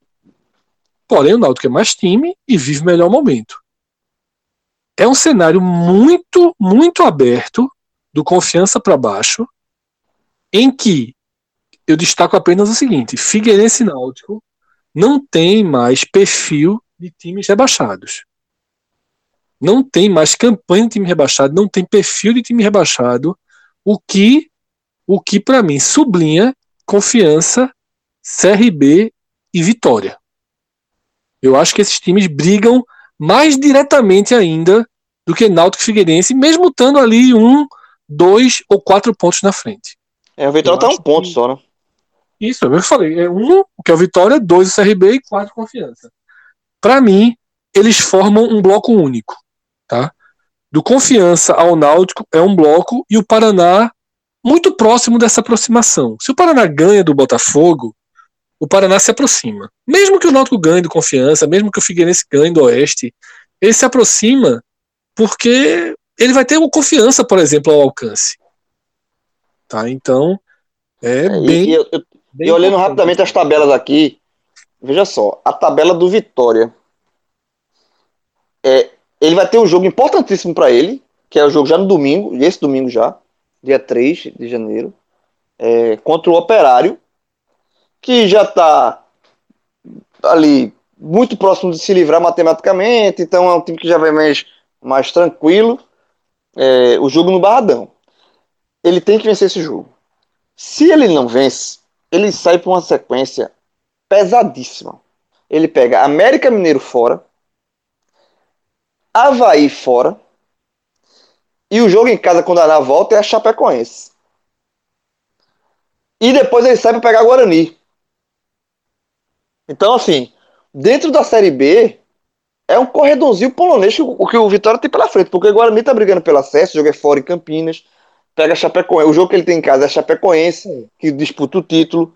e Pesado, depois ele pesado. e tem dois jogos fora contra a América e Havaí. Então, se o, o Vitória não pontua, não vence, não era pontuar, não, é vencer. Se ele não vence o operário, a situação do Vitória se complica demais pela tabela que ele tem pela frente. Assim. É, é uma situação muito chata que o Vitória. Porque desses times que você está colocando, Fred, assim, de, de- os times que é, tem uma- um ritmo de pontuação abaixo, né, de, de Figueirense e Náutico, a tabela do Vitória é a pior. É bem, bem, bem complicada. O, o Confiança, por exemplo, o Confiança tem dois confrontos diretos. Tem o Náutico e depois tem o CRB em Maceió. Então, assim, pro Confiança, são dois jogos, assim, que ele, é, assim, é, é confronto direto, troca de, é troca de pontos. Mas são, são os dois jogos que ele dá pra. Se ele fizer quatro, quatro pontos aí, ele vence o Náutico empata com o CRB, ou inverte, acho que aí já, você já minimiza, sabe? Você já respira um pouco. João, para É, mim, é, eu- Confiança e Vitória correm mais risco do que Náutico e Figueirense. O, O o, CRB, o, eu aposto na, na permanência. é, o Confiança tem o Oeste. É, tem o Oeste. Porque, a- é porque a tabela do Confiança é um, um pouco melhor. Ele tem o Oeste ainda, tem o Operário em casa. Esse mesmo Operário que o Vitória vai ter, o, Mas Confiança quase todo mundo tem Oeste ainda, né? Quase todo mundo tem Oeste. É, o, o, o Vitória não tem. O Vitória, quando teve o Altas, perdeu. Foi o jogo que ele perdeu é, 2x1 em Barueri, É, num ele tem o pênalti. Botafogo, né? Ele tem o Botafogo. Não tem o Oeste, mas tem o Botafogo. Mas assim, mas a tabela, a tabela de, de CRB e, e, e, Confiança com relação à do Vitória é muito, é, eu acho mais leve, bem mais leve, na verdade. É, a do Vitória é bem pesada. Por isso que eu considero. Eu considero Confiança e Vitória mais ameaçados do que Náutico e Figueirense. Eu, sinceramente, é, começo a achar que o time de Daniel Paulista é candidato muito, muito, muito direto ao rebaixamento. Parou de pontuar, é fraco, é um time fraco, tá? E e tem esse problema que é justamente ter dois dois times fora da curva na briga. O que Náutico e Figueirense estão fazendo, como o Cássio pontuou, não existe, pô. O Náutico só tem nesse momento uma campanha pior nos últimos cinco jogos do que a do América Mineiro. O Náutico é igual a da Chape, igual a do líder nas últimas cinco rodadas. Tá? Não, não dá para colocar Náutico quatro pontos, não, não, não dão suporte para essa. E o próximo jogo do, o próximo jogo do Figueirense é Oeste, né? É. Só se o Confiança ganhar do Náutico. Tá? A gente acabou de comentar muito na Série A a importância de Esporte Fortaleza, né, na volta. Esse Confiança e Náutico é um pouco parecido, né? Ele é um jogo que, pro Confiança, sobretudo, ele é um jogo, assim, de sobrevivência. Se ele transforma 4 em 7, 4 pontos em 7, aí, ufa, né? Respira, reverte. Se ele sai com 4, com empate, já é preocupante. E se dá náutico, aí o barco virou. É. O, o, o, a tabela do, do Náutico ela tem altos e baixos, mas assim, pelo, pelo ritmo de pontuação, ele, ele tem esse jogo com confiança. Depois o Paraná, que é um jogo que o Náutico tem que encarar com, como vitória obrigatória, né? Nesse confronto aí, o, nesse Paraná que, que vem uma, uma queda grande. Ele tem o América, o jogo é nos aflitos. O Náutico nos aflitos só perdeu dois jogos, com ele não perdeu nenhum. Então, é, tem essa, essa margem aí, o América é, é mais time. É, depois foi, ainda tem o Oeste em casa, então a tabela do Náutico, o Náutico tem. Não, veja, o, o, o, o Náutico tem que pensar o seguinte: o pior já assim, a situação do Náutico já foi muito, muito desesperadora. Nesse momento, tá. Assim, veja. É, nesse momento, no, o, o, desespero, a fase do desespero já foi. Né? Foi a fase de cravado e reba, que tá rebaixado. Agora. agora vai lutar até o fim. Eu acho que a remada do Náutico é muito. O Náutico vai ter, ainda, ainda continua remendo, remando. Mas água, as águas mais turbulentas já passaram. Assim. É, não que tá salvo. Mas. Mas. Mas. É, já teve uma situação muito pior. Já teve oito pontos para sair, pô. Então. Então é uma situação que melhorou muito. Eu acho que eu tô eu, eu olhando a tabela aqui de todos os times que estão né, nesse ponto de, de, corte aqui de, de, de briga contra o rebaixamento, eu achei a tabela do Vitória muito pesada. Principalmente se não vencer, principalmente se não vencer o jogo domingo contra o Operário no Barradão. É o jogo, é o jogo da vida do Vitória na temporada. Porque a, a sequência, os três jogos depois disso, os quatro jogos depois disso, são jogos muito, muito pesados. Assim, para ele, vitória. A começar por um América Mineiro fora, sabe? Havaí fora. Chapecoense em casa e Guarani fora. Meu amigo, é pesado. E aí, como o próprio Vitor Vilar falou, né? Se o Vitória cai, é um rebaixamento construído, né? Construído pelo clube. Ao contrário do que a gente falava do Náutico, quando o Náutico ficou naquele buraco, né? Que a gente falou que é um dos rebaixamentos mais tolos que a gente já tinha presenciado, né? Porque um clube estabilizado, bem administrado, salário em dia, fechou mais um em dia, é, com tudo em dia, o clube estava fundado na Série B sem nenhum motivo externo para tal. O nosso ia ser um absurdo. É, é, o, o, time ia cair para a Série C, pagamento em dia. Acho que ia ser é. inédito e cair daquele jeito tava caindo, né? É. Se tornando um saco de pancada no campeonato. É, é, é exatamente. Porque não tá salvo ainda não, é. Porque é. não, não tá salvo ainda não. É, mas. Uma das coisas mais inexplicáveis, assim, que a gente já viu no futebol. O Vitória não. O Vitória cavou com a sua própria mãozinha cada centímetro do buraco que ele está entrando. O que, o que Paulo Carneiro fez com o clube é um absurdo. O que a, a forma com que ele gere o futebol do clube é inacreditável. É inacreditável. O Vitória precisa se libertar disso, tá?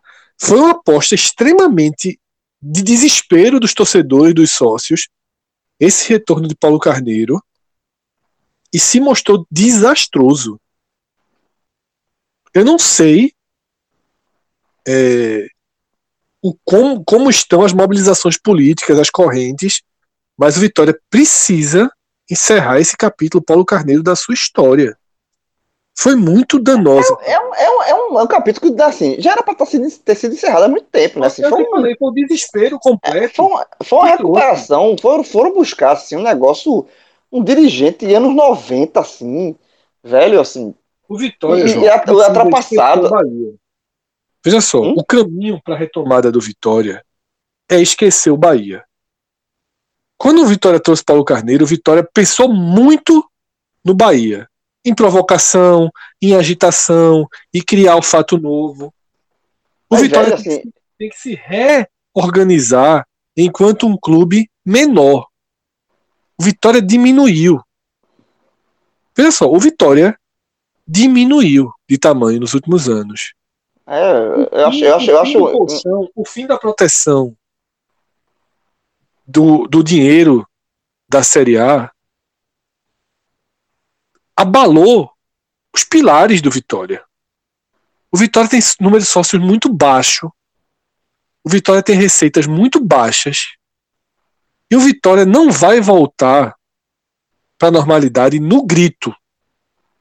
O Vitória, ao escolher Paulo Carneiro para comandar o clube nesse momento tão delicado, escolheu a tentativa de voltar no grito, de voltar na rivalizando, é, voltar vai. 90, assim, não É, vai. exatamente, Não, não não vai. vai. O futebol, o futebol evoluiu. E, e Paulo Carneiro, assim, tem a sua história no Vitória, mas assim, hoje é um dirigente com um pensamento ultrapassado. Assim, é, um, é um Nocivo, pensamento pior do que Nocivo. Nocivo. é, nocivo. E, e, e aí o time dentro de campo perdeu alguns jogos assim, é, absurdo, né? O, o jogo, eu acabei de falar do jogo com o Oeste, que a derrota, assim, é um, foi uma derrota que, que levou o time de novo para esse olho do furacão. Né? O time tinha vencido o Juventude.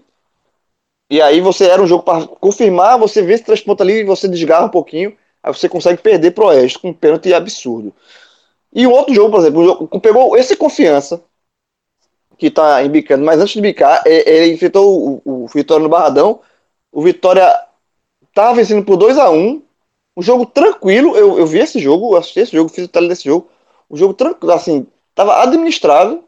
E aí, de uma hora para outra, era Rodrigo ainda, ele fez a, a- as três mudanças de uma vez, o time se perdeu. E aí levou uma virada em dois minutos por confiança perdeu o jogo. Então o Vitória, ele ao longo da, da- dessa, dessa, dessa Série B, ele teve momentos. Ele parece, é um time que eu, eu já escrevi isso. Ele é um time que parece que gosta do, de estar no, no furacão, sabe? Ele, ele, gosta, ele gosta da confusão. Porque quando ele pode se desgarrar da confusão, ele faz questão de voltar.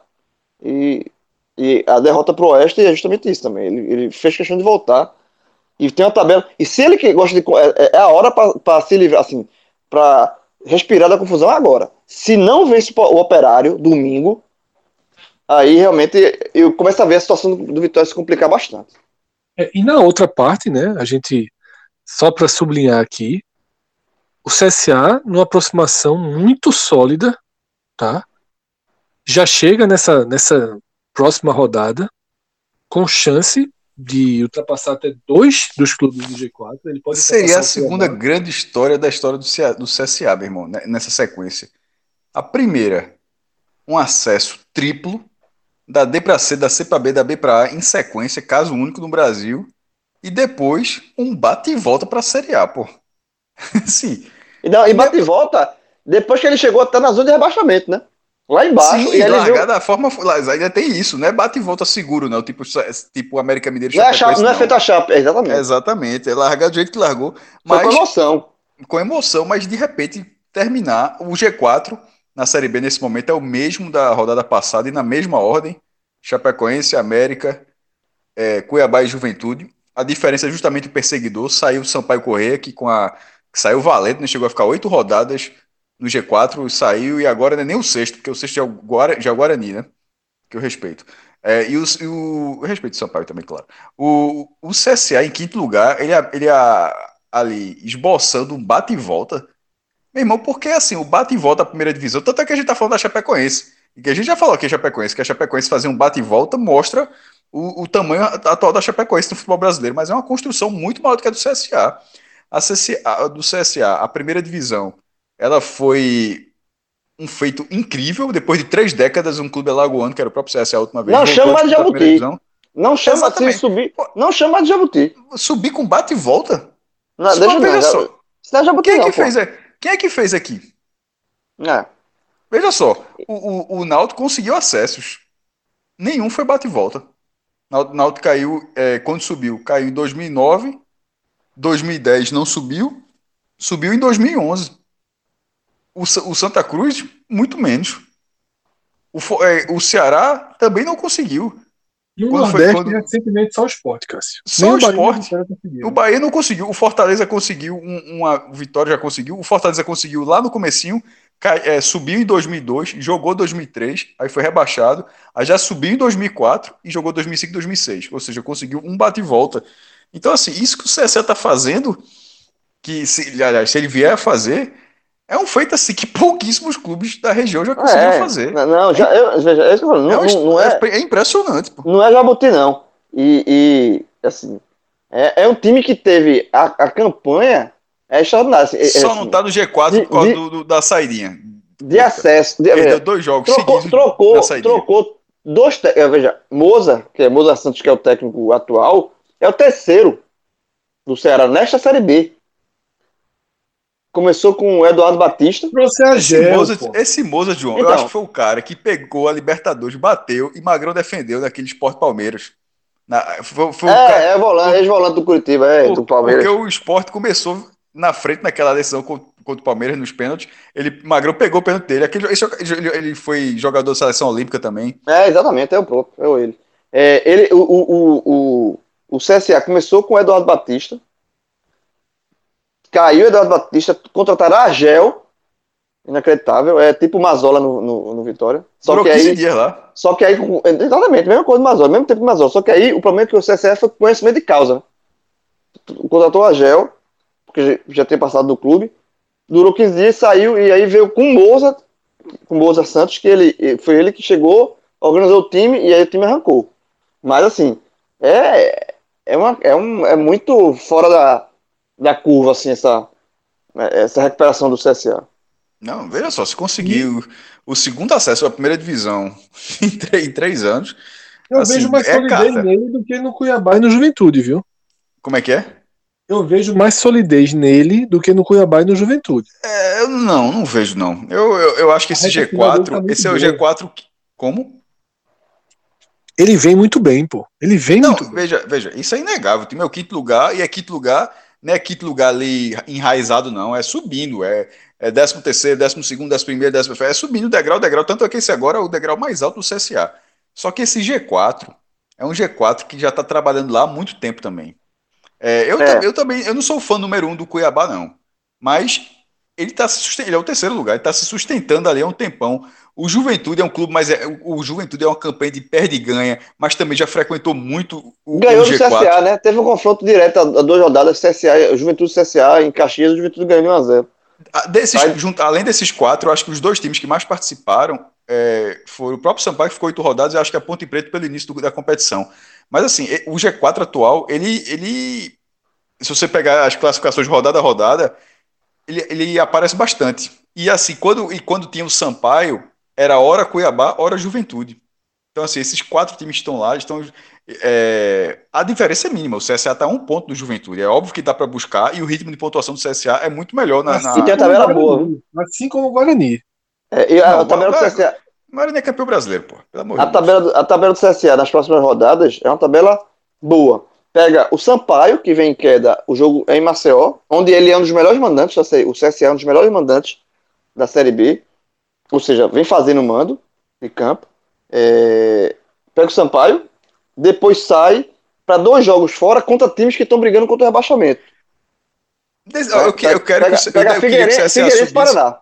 mas eu queria que o Guarani subisse também. Eu, eu- eu simpatizo. Agora, aí, e no caso teria que sair, obviamente, Cuiabá e Juventude, porque América, Mineiro, América Mineiro e Chapecoense, pô, os caras já passaram de 60 pontos. Pô. Nem jogaram essa Série B, pô. Hã? Nem jogaram essa Série B. Não, pô, o segundo pro terceiro tem 10 pontos de diferença, pô, isso não existe. Foi- foi a é, a Série A teve. te- é, é Série A, intermediário, Série B, pô. Não, o- o- o América tá-. O o América tá ali pra ganhar a Copa do Brasil, pô. Pessoalmente. Chapecoense e América, a sensação que a gente tem é que eles estariam melhores do que os clubes ali, de 28, 29 pontos na Série A. Claro O- que o- sempre. O América É, a gente não tem nem dúvida pelo que viu na Copa do Brasil, né? É. Nem dúvida. A Mas. longo prazo, a longo prazo é outra conversa. América- mas o- o- a disputa- possivelmente estariam, sim. A disputa do Chapecoense e América é pelo título.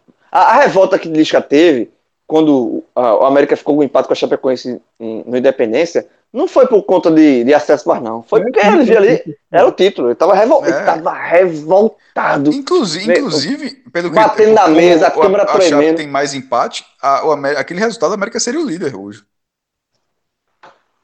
Exatamente. tivesse, tivesse vencido aquele jogo, estaria com 62. E, seria, e, e O América e a não é o líder porque o América tirou peso em alguns jogos da Copa, da Copa do Brasil. Porque Lisca até isso também. ele Capitalizou tava o clube também, contabilizando, né? Ele estava Capitalizou contabilizando o isso também. Se ele ganha ali, ele pode tirar um pouco o peso né, dos titulares em outros jogos. Mas veja só, tem, sete, tem 21 pontos para disputar. O título, a briga Não, é total, interessantíssima. total. Briga Interessantíssima. boa Só não tem um confronto direto mais, né?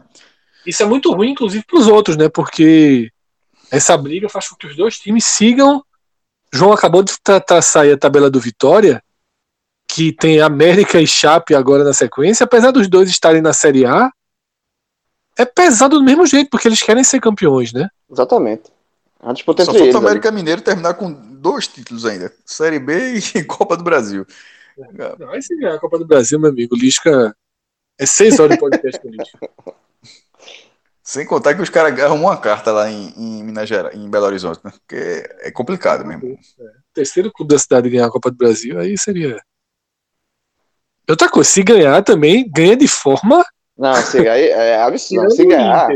Palmeiras e, Não, e Grêmio cara, São só- Paulo, pelo amor de É, Deus. não, Não, e o torcedor do América, o torcedor do América tá pensando, meu amigo, mas logo no ano da gente a gente não viu um jogo.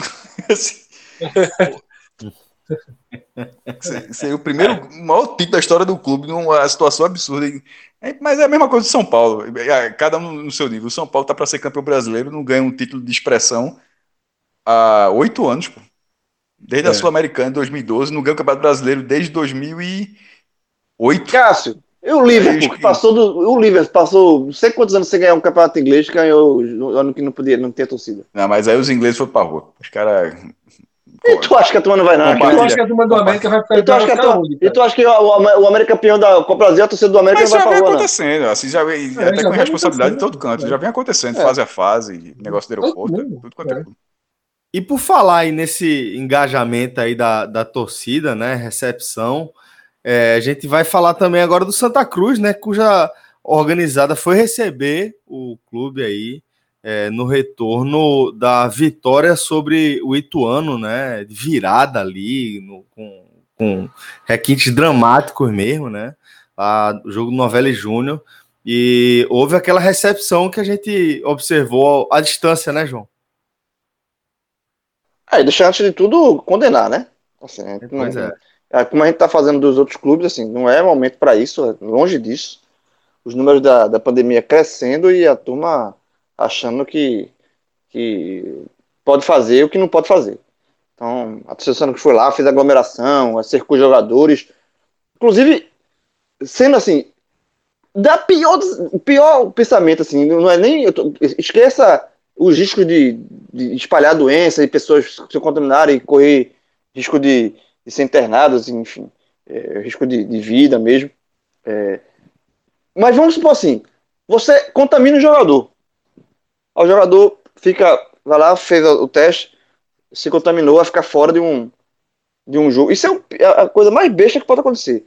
Assim, nesse, desse universo de Covid. Aí o, o, torcedor foi lá e contaminou o jogador, o jogador fica fora de um jogo importante. Assim, a, a torcedor às vezes. Enfim, é, tem mais, isso é um dos vários capítulos dessa, dessa, dessa cenário que a gente está vendo de Covid, dessa, dessa experiência que está mostrando muita coisa ruim, inclusive das pessoas. Mas indo para o campo, é, o Santa, assim, a, a, até a gente gravou isso no. Eu falei isso no telecast, né, que eu participei da, da vitória sobre o Ituano, né, que a gente só gravou depois do jogo do empate entre Brusque e Vila Nova, porque tem o jogo, um jogo obviamente interferia no outro, a classificação, é, é que o saldo do Santa nesse desse fim de semana foi muito positivo. Na verdade, ele, ele foi positivo desde que ele. Veja, o Santa Cruz perdeu para o Vila Nova, no Arruda, e a partir dali, onde era terra arrasada para muita gente, a partir dali, tudo que aconteceu para frente foi possível para o Santa. Tudo. Os resultados paralelos, é, a vitória dele, do jeito que aconteceu, porque eu acho que é, é, a vitória por si só é importante, mas a vitória com, com, com o roteiro, com o gol sendo marcado no último minuto do jogo, é, é, o, é o que dá, assim, é, é, o, é o vestiário que vai pilhado, é os caras que a festa é muito maior, é a motivação que volta, a confiança que volta. Porque se o Santa, foi o que eu falei no tele, se o Santa vence o jogo, porque o Santa jogou maior parte do tempo com o jogador a mais, porque o jogador da, do, do Ituano foi expulso ainda no primeiro tempo. Mas se o Santa vira no segundo tempo, é, tipo, faz o segundo gol com 25 minutos do segundo tempo e vence por 2 a 1 administrando os minutos finais, massa. Assim, ia ser uma vitória, recuperação e tal. Mas não ia ter esse, essa injeção de, de motivação de adrenalina que faz parte do futebol e que é, que é importante também. Então, acho que todo o roteiro foi muito possível no Santa, que tá, o, o, tá todo mundo muito bolado, né? 4, 4, 4, 3 né? de pontuação. É, Ituano 4, Vila Nova 4, Santa Cruz 4 e o Brusque 3, que é o único invicto do grupo, porque todos os perderam, todos os ganharam um, empataram o, o e, e, perderam o outro. Não, o Brusque... É muito maluco matematicamente isso. O, o Brusque foi o, o, Brusque foi, o, Brusque foi o único que tá, invicto. O invicto é o Lanterna. Não, o invicto é o Lanterna e todas as vitórias foram fora de casa e numa ciranda. O Ituano que ganhou do Vila em Goiânia, o Vila que ganhou do Santa no Recife e o Santa que ganhou do Ituano em São Paulo. Exatamente, é. Ninguém, não teve nenhum mandante que venceu, né? É, então, assim, acho que a, a, o Santa, assim, mas no, no, no final das contas, para relargada, né? Porque vai, é uma relargada com todo mundo muito quase igual. Eu acho que o Santa saiu muito no lucro por tudo que aconteceu. E aí eu acho que volta a, a aquela perspectiva de é, é uma relargada com o Santa quebrando uma sequência de, de, de jogos sem vencer. E aí pode ser que, pelo roteiro do jogo, da, da vitória que teve, pode ser que é, o time coloque o dedo na tomada e retome aquele Santa da primeira fase. E se o Santa retomar o Santa da primeira fase, o Santa volta a ser favorito ao acesso no, no, dentro desse grupo. Até porque tem dois jogos no Arruda. A sensação é realmente de partida do zero. Essa é a sensação. O fato surpreendente desse primeiro turno do grupo, e um surpreendente até entre aspas, é o Brusque não ter seguido a sua curva de queda. O Brusque está no campeonato. O Brusque tem a mesma chance dos outros três. Um ponto a menos não é determinante para a gente achar que o Brusque está abaixo. Eu vejo os quatro muito equilibrados. Claro que Vila Nova e Santa Cruz, por terem dois jogos como mandante, você coloca aí um, um asteriscozinho a mais, porém já foi falado aqui. Na ida, os mandantes não prevaleceram. Nada garante que vai, que vai prevalecer na volta. Então, é, é muito difícil aqui qualquer projeção num grupo que, que basicamente zerou. Eu, eu vejo realmente jogos quase como como mata-matas, né? jogos realmente com poder de decisão. O, o contexto fez com que os três jogos para o Santa Cruz fossem, fossem assim, para o Vila Nova, para o Brusque, só o Ituano que teve um, um, um flerte de um campeonato mais tranquilo, mas acabou com a virada sofrida, mergulhando de vez na confusão. Tá? O, o que a gente precisa colocar para cravar esse favoritismo do Santa, e eu não consigo cravá-lo, é o futebol apresentado. Né? O Santa Cruz é um time que não conseguiu jogar em nenhum momento dessas partidas até ter uma vantagem numérica durante um tempo inteiro, pouco mais de um tempo, contra o Ituano e veio, veio garantir a vitória basicamente na última bola do jogo. Não há, não há desempenho para diferenciar hoje Santa, Ituano, Vila Nova e Brusque. Os jogos estão muito iguais. Está né? Tudo muito dentro ali dos 90 minutos. Isso tira completamente isso tira completamente a, a chance de você projetar. Agora, quebrou a sequência negativa. Em tese, e aí é o que o João falou do roteiro, em tese a gente vai ter um Santa Cruz muito mais cabeça erguida do que antes. Né? O Santa Cruz, ele primeiro esfriou e depois deixou-se pressionar. Agora ele vai para um cenário mais próximo, quase que uma reestreia. Agora há um elo maior entre o Santa Cruz vitorioso, né, o que Diego publicamente tratou como Mercedes, entre aquele Santa Cruz Mercedes, né, numa relação com a Mercedes da Fórmula 1, que dominou a temporada, o Santa Cruz dominou o seu grupo de classificação, com o quadrangular final. Há um elo. Esse jogo de, de ele constrói de forma muito frágil essa ponte. Agora, precisa confirmar. Eu, eu acho que é muito duro a caminhada. Eu acho que esse Santa Cruz e Ituano é um jogo muito, muito duro. Agora, que uma vitória basicamente empurra para a linha de chegada, empurra. É, essa próxima rodada, com Vila e Brusque e Santa e Ituano, se os dois times da casa confirmam, ou na verdade é o seguinte, quem vencer ele, ele dá um, um, um passo muito grande, né? É, mas previsão, projeção é zero. Tudo é, porque, muito... porque fica, fica voltando duas rodadas, né? Certo? Veja só, foi encurtando, né? A gente falou da Série A, que foram mais jogos, da Série B, que faltam. Eu já falei ali que o tempo de, de recuperação da Série B vai ser menor, porque faltam menos jogos do que na Série A. A Série C, meu amigo. Veja, quem tropeçar nesse, nessa relargada fica muito chato. Quem perder, Vai porque... Precisa, precisa fazer o que o Cruz fez, né? E o que o Vila Nova fez. Arrumou a é, vitória fora. É, exatamente. Veja, se quem perder, quem perder nesses, nesses jogos de, de desse, dessa quarta rodada, é, ele basicamente assim, primeiro, não, não pode mais perder nenhum jogo mais. E possivelmente vai ter que vencer os outros dois. Sabe assim, é. é... Sei não, viu, João? Você vai terminar em 10, viu? Dependendo do que acontecer, Pode é, classificar mas... 30 menos de 10.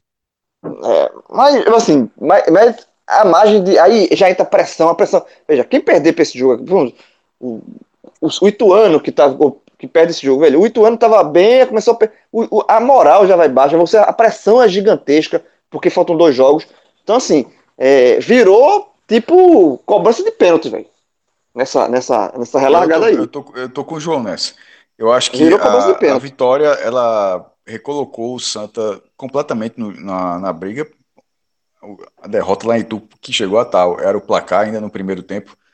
É, a virada veio no segundo tempo. Aquilo praticamente tirava o Santa, porque a, a reação ia ficar muito difícil, até para. Seriam seis jogos sem vitória, era, era, era, muita, era muita adversidade para contornar.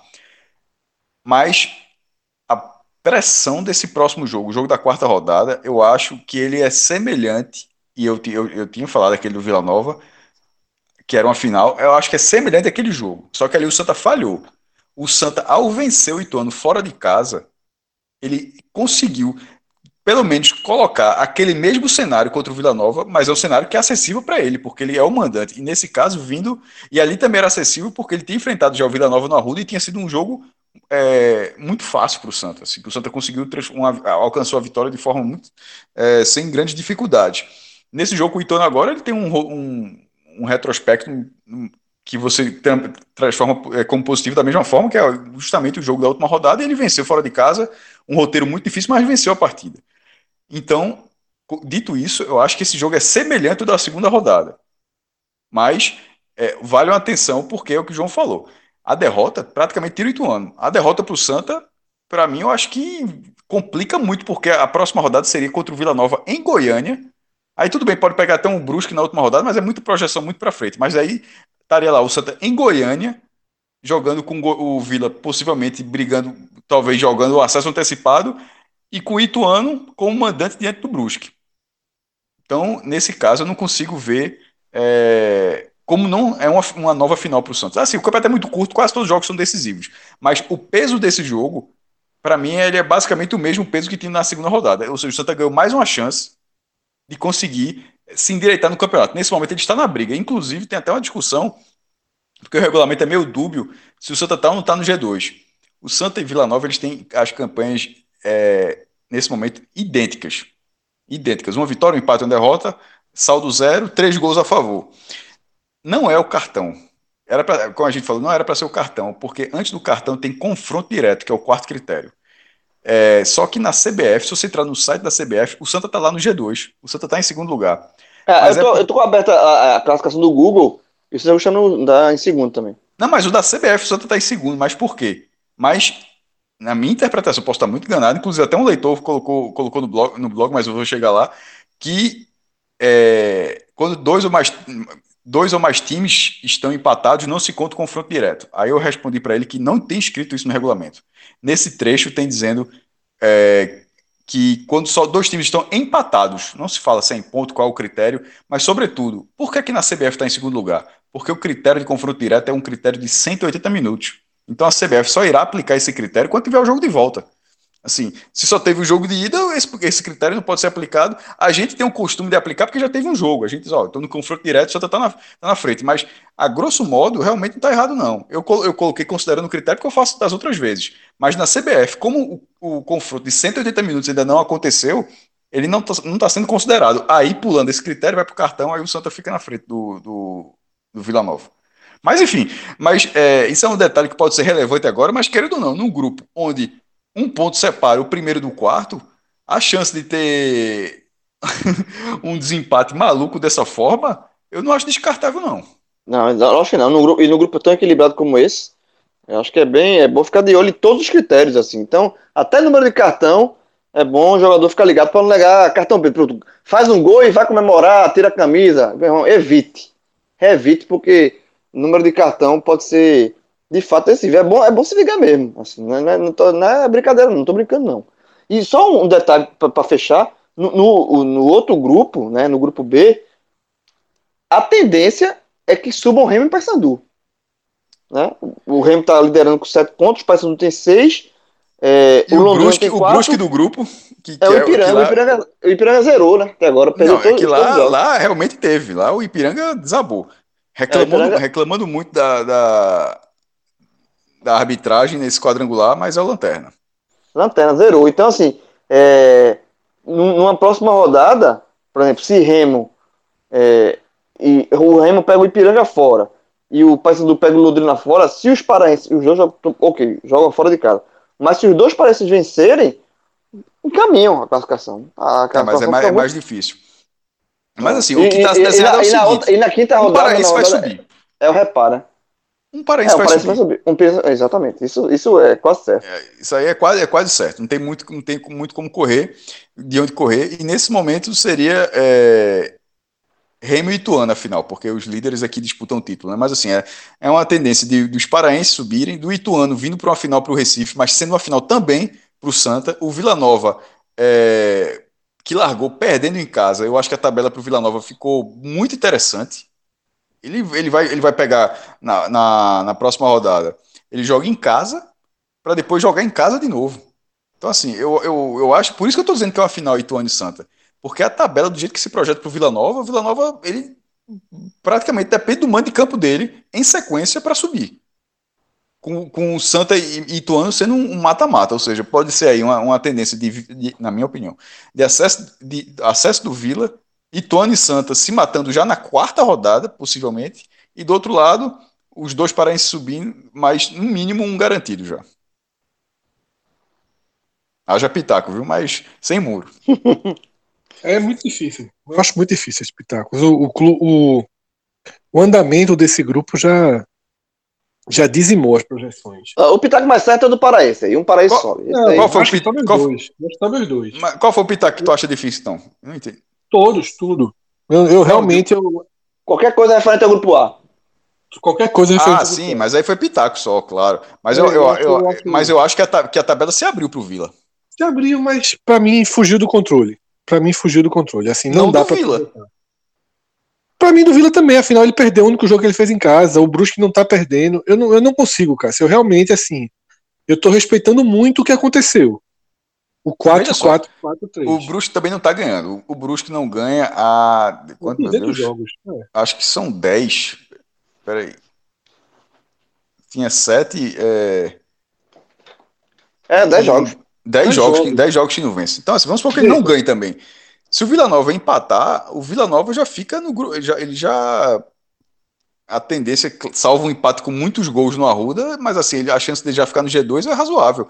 Aí ele já Uhum. iria, por isso, aí ele, ia, ele iria pro Santa, por isso que eu tô falando, ele ia pro Santa na última rodada. Ele talvez não precise do jogo do Ituano. É esse, esse é o meu ponto, na última rodada. Eu, eu, eu não consigo. Eu veja só. Eu entendo qualquer, qualquer projeção, qualquer. Eu entendo a lógica. Só que esse grupo. E sim, no, no primeiro turno ele deixou a lógica de cabeça para baixo. Eu não vejo muito como. Mas tem alguns, como alguns fatores, pô. O é, Bolívar, a derrota do Vila foi a saída de Bolívar. Sim. Tipo, esses quatro pontos que o Vila Nova fez já foi com outro treinador. Ô, Cássio, e eu outro concordo, detalhe. Eu concordo que o desenho do Vila Nova é o melhor desenho. Mas eu não acho, por exemplo, que se o Santa vencer o Ituano, o Ituano tá fora. Não, eu também não acho não. Mas assim, mas, mas, o complica, mas complica. tiver vencido o Brusque. Óbvio, É, Caralho, Não, não tá- não tá muito, pô. Mas é o que eu falo assim, eu não consigo cravar. Eu, eu, eu acho esse grupo. Agora, ô Cássio, so- sobre o Vila, res- ó, respeita, sabe por quê? O Vila tem, já tem dois títulos de Série C. 96 e 2015. Se ele, se ele passa em primeiro, ele vai buscar o tricampeonato da Série C, meu irmão. Não, e o América Mineiro tá tentando mesmo na Série B. É, e, e detalhe, se acontecer, seriam nos dois casos os maiores campeões. Não existe nenhum tri na Série C e nenhum tri na Série B. Se eu não me engano, também tem outro bicampeão da Série C que eu acho que é o Atlético Goianiense, inclusive. Mas é, É Goianiense. o, é Irmão, o- veja só, a turma, lá de, a turma de Goiás trabalha com título de Série C. gosta. Mas mesmo, tricampeão da Série C, Mas o Atlético Goianiense também que jogou a Série B também, só para ser justo. Mas enfim, seria. se- se- é, não, não, é, é, é, o que não falta é título de acesso, porque o Vila tem duas C, duas séries C, séries C, o Atlético Goianiense tem duas C e uma B, e o Goiás tem duas B. É muito título de acesso, meu irmão. Celso, Qualquer dia, eu- qualquer, qualquer dia eu falo do Paraense. Para, no Não. Pará é foda. qualquer dia, eu, eu tô esperando só o Celso se manifestar aqui. Bom, é, antes de, de a gente fechar aqui o nosso programa, velho, queria mandar um abraço E para o João ano, Pedro. viu? Oi? Fechar o programa e o ano Sim, do sim. podcast. Tem um H-menozinho pra terminar de vez. É verdade. Vai ter o Bacurau também? No... Essa é a pergunta. Vai ter. Bacurau também, não? Meia-noite eu tô lá, de novo. dia 31, Tava dia esperando que 31. eles apareceram. Dia 31 pra, pra gente romper. É os fogos das não- barras. Meu amigo, veja só, eu Se não bem tenho que não, não, não vai ter não. fogo, não, né? Mas, enfim. Eu não tenho João, celebração, falando de- não. Tô em casa, tranquilo aqui, vendo televisão. É só vocês quererem. João fala de aniversário, mãe mandou parabéns pra tu. Ela, ela, Ô, rapaz, obrigado, obrigado. Conta- obrigado, ela, ela- obrigado. escutando a H, é, escutando a H diz que escutou os últimos dois de uma vez, ficou chocada com a história do detrator, lamentou por você. Aí eu falei, inclusive falando de João, foi aniversário dele, Natal, contei a história todinha, achou um absurdo. É, mas o, ag- Agora tá gravando dia 28, tem erro não. Eu já, já, já fiz Aí. aniversário. aí eu disse, ah, inclusive, deu para aproveitar esse contrato e dei parabéns pra ele. Manda Mas, um enfim. beijo, manja- um beijo pra sua mãe. Ouvinte Segue, no- segue a homenagem do, do Agamenon. segue a homenagem de, de Celso pro, pro, pro, pro ouvinte. É, mandar um abraço para nosso ouvinte aí nesse, nesse último programa raiz do ano, né? Como o Fred lembrou. João Pedro Barreto, ele é apoiador também, membro do nosso clube. É, mandar um beijo também para Vitória, namorada dele, que é quem tá fazendo, lembrando essa, essa homenagem aí para João Pedro. Tá, tá, tá nervoso, não tá nervoso. Vitória ganhou três pedidos na live, porque João Pedro coloca Vitória para assistir o Bacurau, meu velho. Ao vivo. Não existe, não. Aí não existe. Aí a gente Aí, deu três pedidos pra Vitória, ela tá gastando segundo já. Não existe. Aí. Três pedidos é pouco. Mas vamos. E João Pedro nasceu no mesmo dia de João, né? 26, né? É- é- é- 26, 26, verdade. É, enfim, já 25, já, já fiz aniversário. Não, não, veja só. Já- já teve- idade- já teve- idade A melhor definição é diferente. Quanto, ma- quanto mais velho o cara fica, maior a carência pra receber parabéns, meu irmão. É, não, aí, parabéns, já recebi Três parabéns. dias depois, uma semana depois, tá tudo no, no jogo. Poxa, já teve bolo, filmagem, teve tudo, né? uma vez eu falei ainda, uma vez eu dei parabéns, eu disse, ó, é o mesmo mês ainda. Pronto, então tá valendo ainda. irmão. Assim, Sério mesmo. Pô, então não tem problema não, pô. Beleza. É, você sabia que o aniversário de João, só o seu para terminar, eu fiquei triste quando eu vi João falando, porque no mesmo dia, de manhã, perguntaram minha idade, eu esqueci que eu tinha 41. Esqueci mesmo, respondi na sinceridade, não Eu 40, errei, eu, errei, não. eu errei minha data uma vez no teste. Vai, vai, diga. Pergunta, Aí, qual a 40. cidade? Eu, eu fiz 39, eu olhei assim, disse, tenho 39 não, porra, eu tenho Tá 40. Aí a, Tá a, médica, a, a médica anotando lá, eu disse, doutora, doutora, doutora. Eu disse, "Ô, que eu disse, "É, eu errei, é 40, 40. Ela olhou pra minha cara assim. o Fred, Mas o eu, Fred de manhã, eu conversando, assim, diga, diga, diga, e conta a história dele, né? de manhã eu conversando, eu disse tranquilamente 40 e seguiu a conversa 40. Eu pensei, 40, eu fiz as contas 40. Aí eu vi João no grupo lá 41, Opala. Eu disse, porra, eu tenho 41, velho, não é 40 não. Eu envelheci um Oxe, ano aí. você, seis você, divide, você divide em 79? Eu achei que era de Exatamente. 78, porra. É, mas o, o Opala, o Opala de Fred é. O Opala de Fred é. Fred era- o Opala- o Opala de Fred é- é a primeira geração. Pô. eu achei que Fred era Zenon, Careca, Renato Pemucho. Achei que era Vamos, o Guaranizinho ali de 78. que reza a lenda que, que João viu Montreal. Não, não, não. Isso. Não, João nasceu. João a nasceu. turma- a turma- a turma- a 26 de turma quer polemizar na- 76. A que- polemiza no dia, mas no ano é foda. No ano é 79. Olha só, Se, olha só. se, for- se fosse pra polemizar no ano, eu dizia que era 80, porra.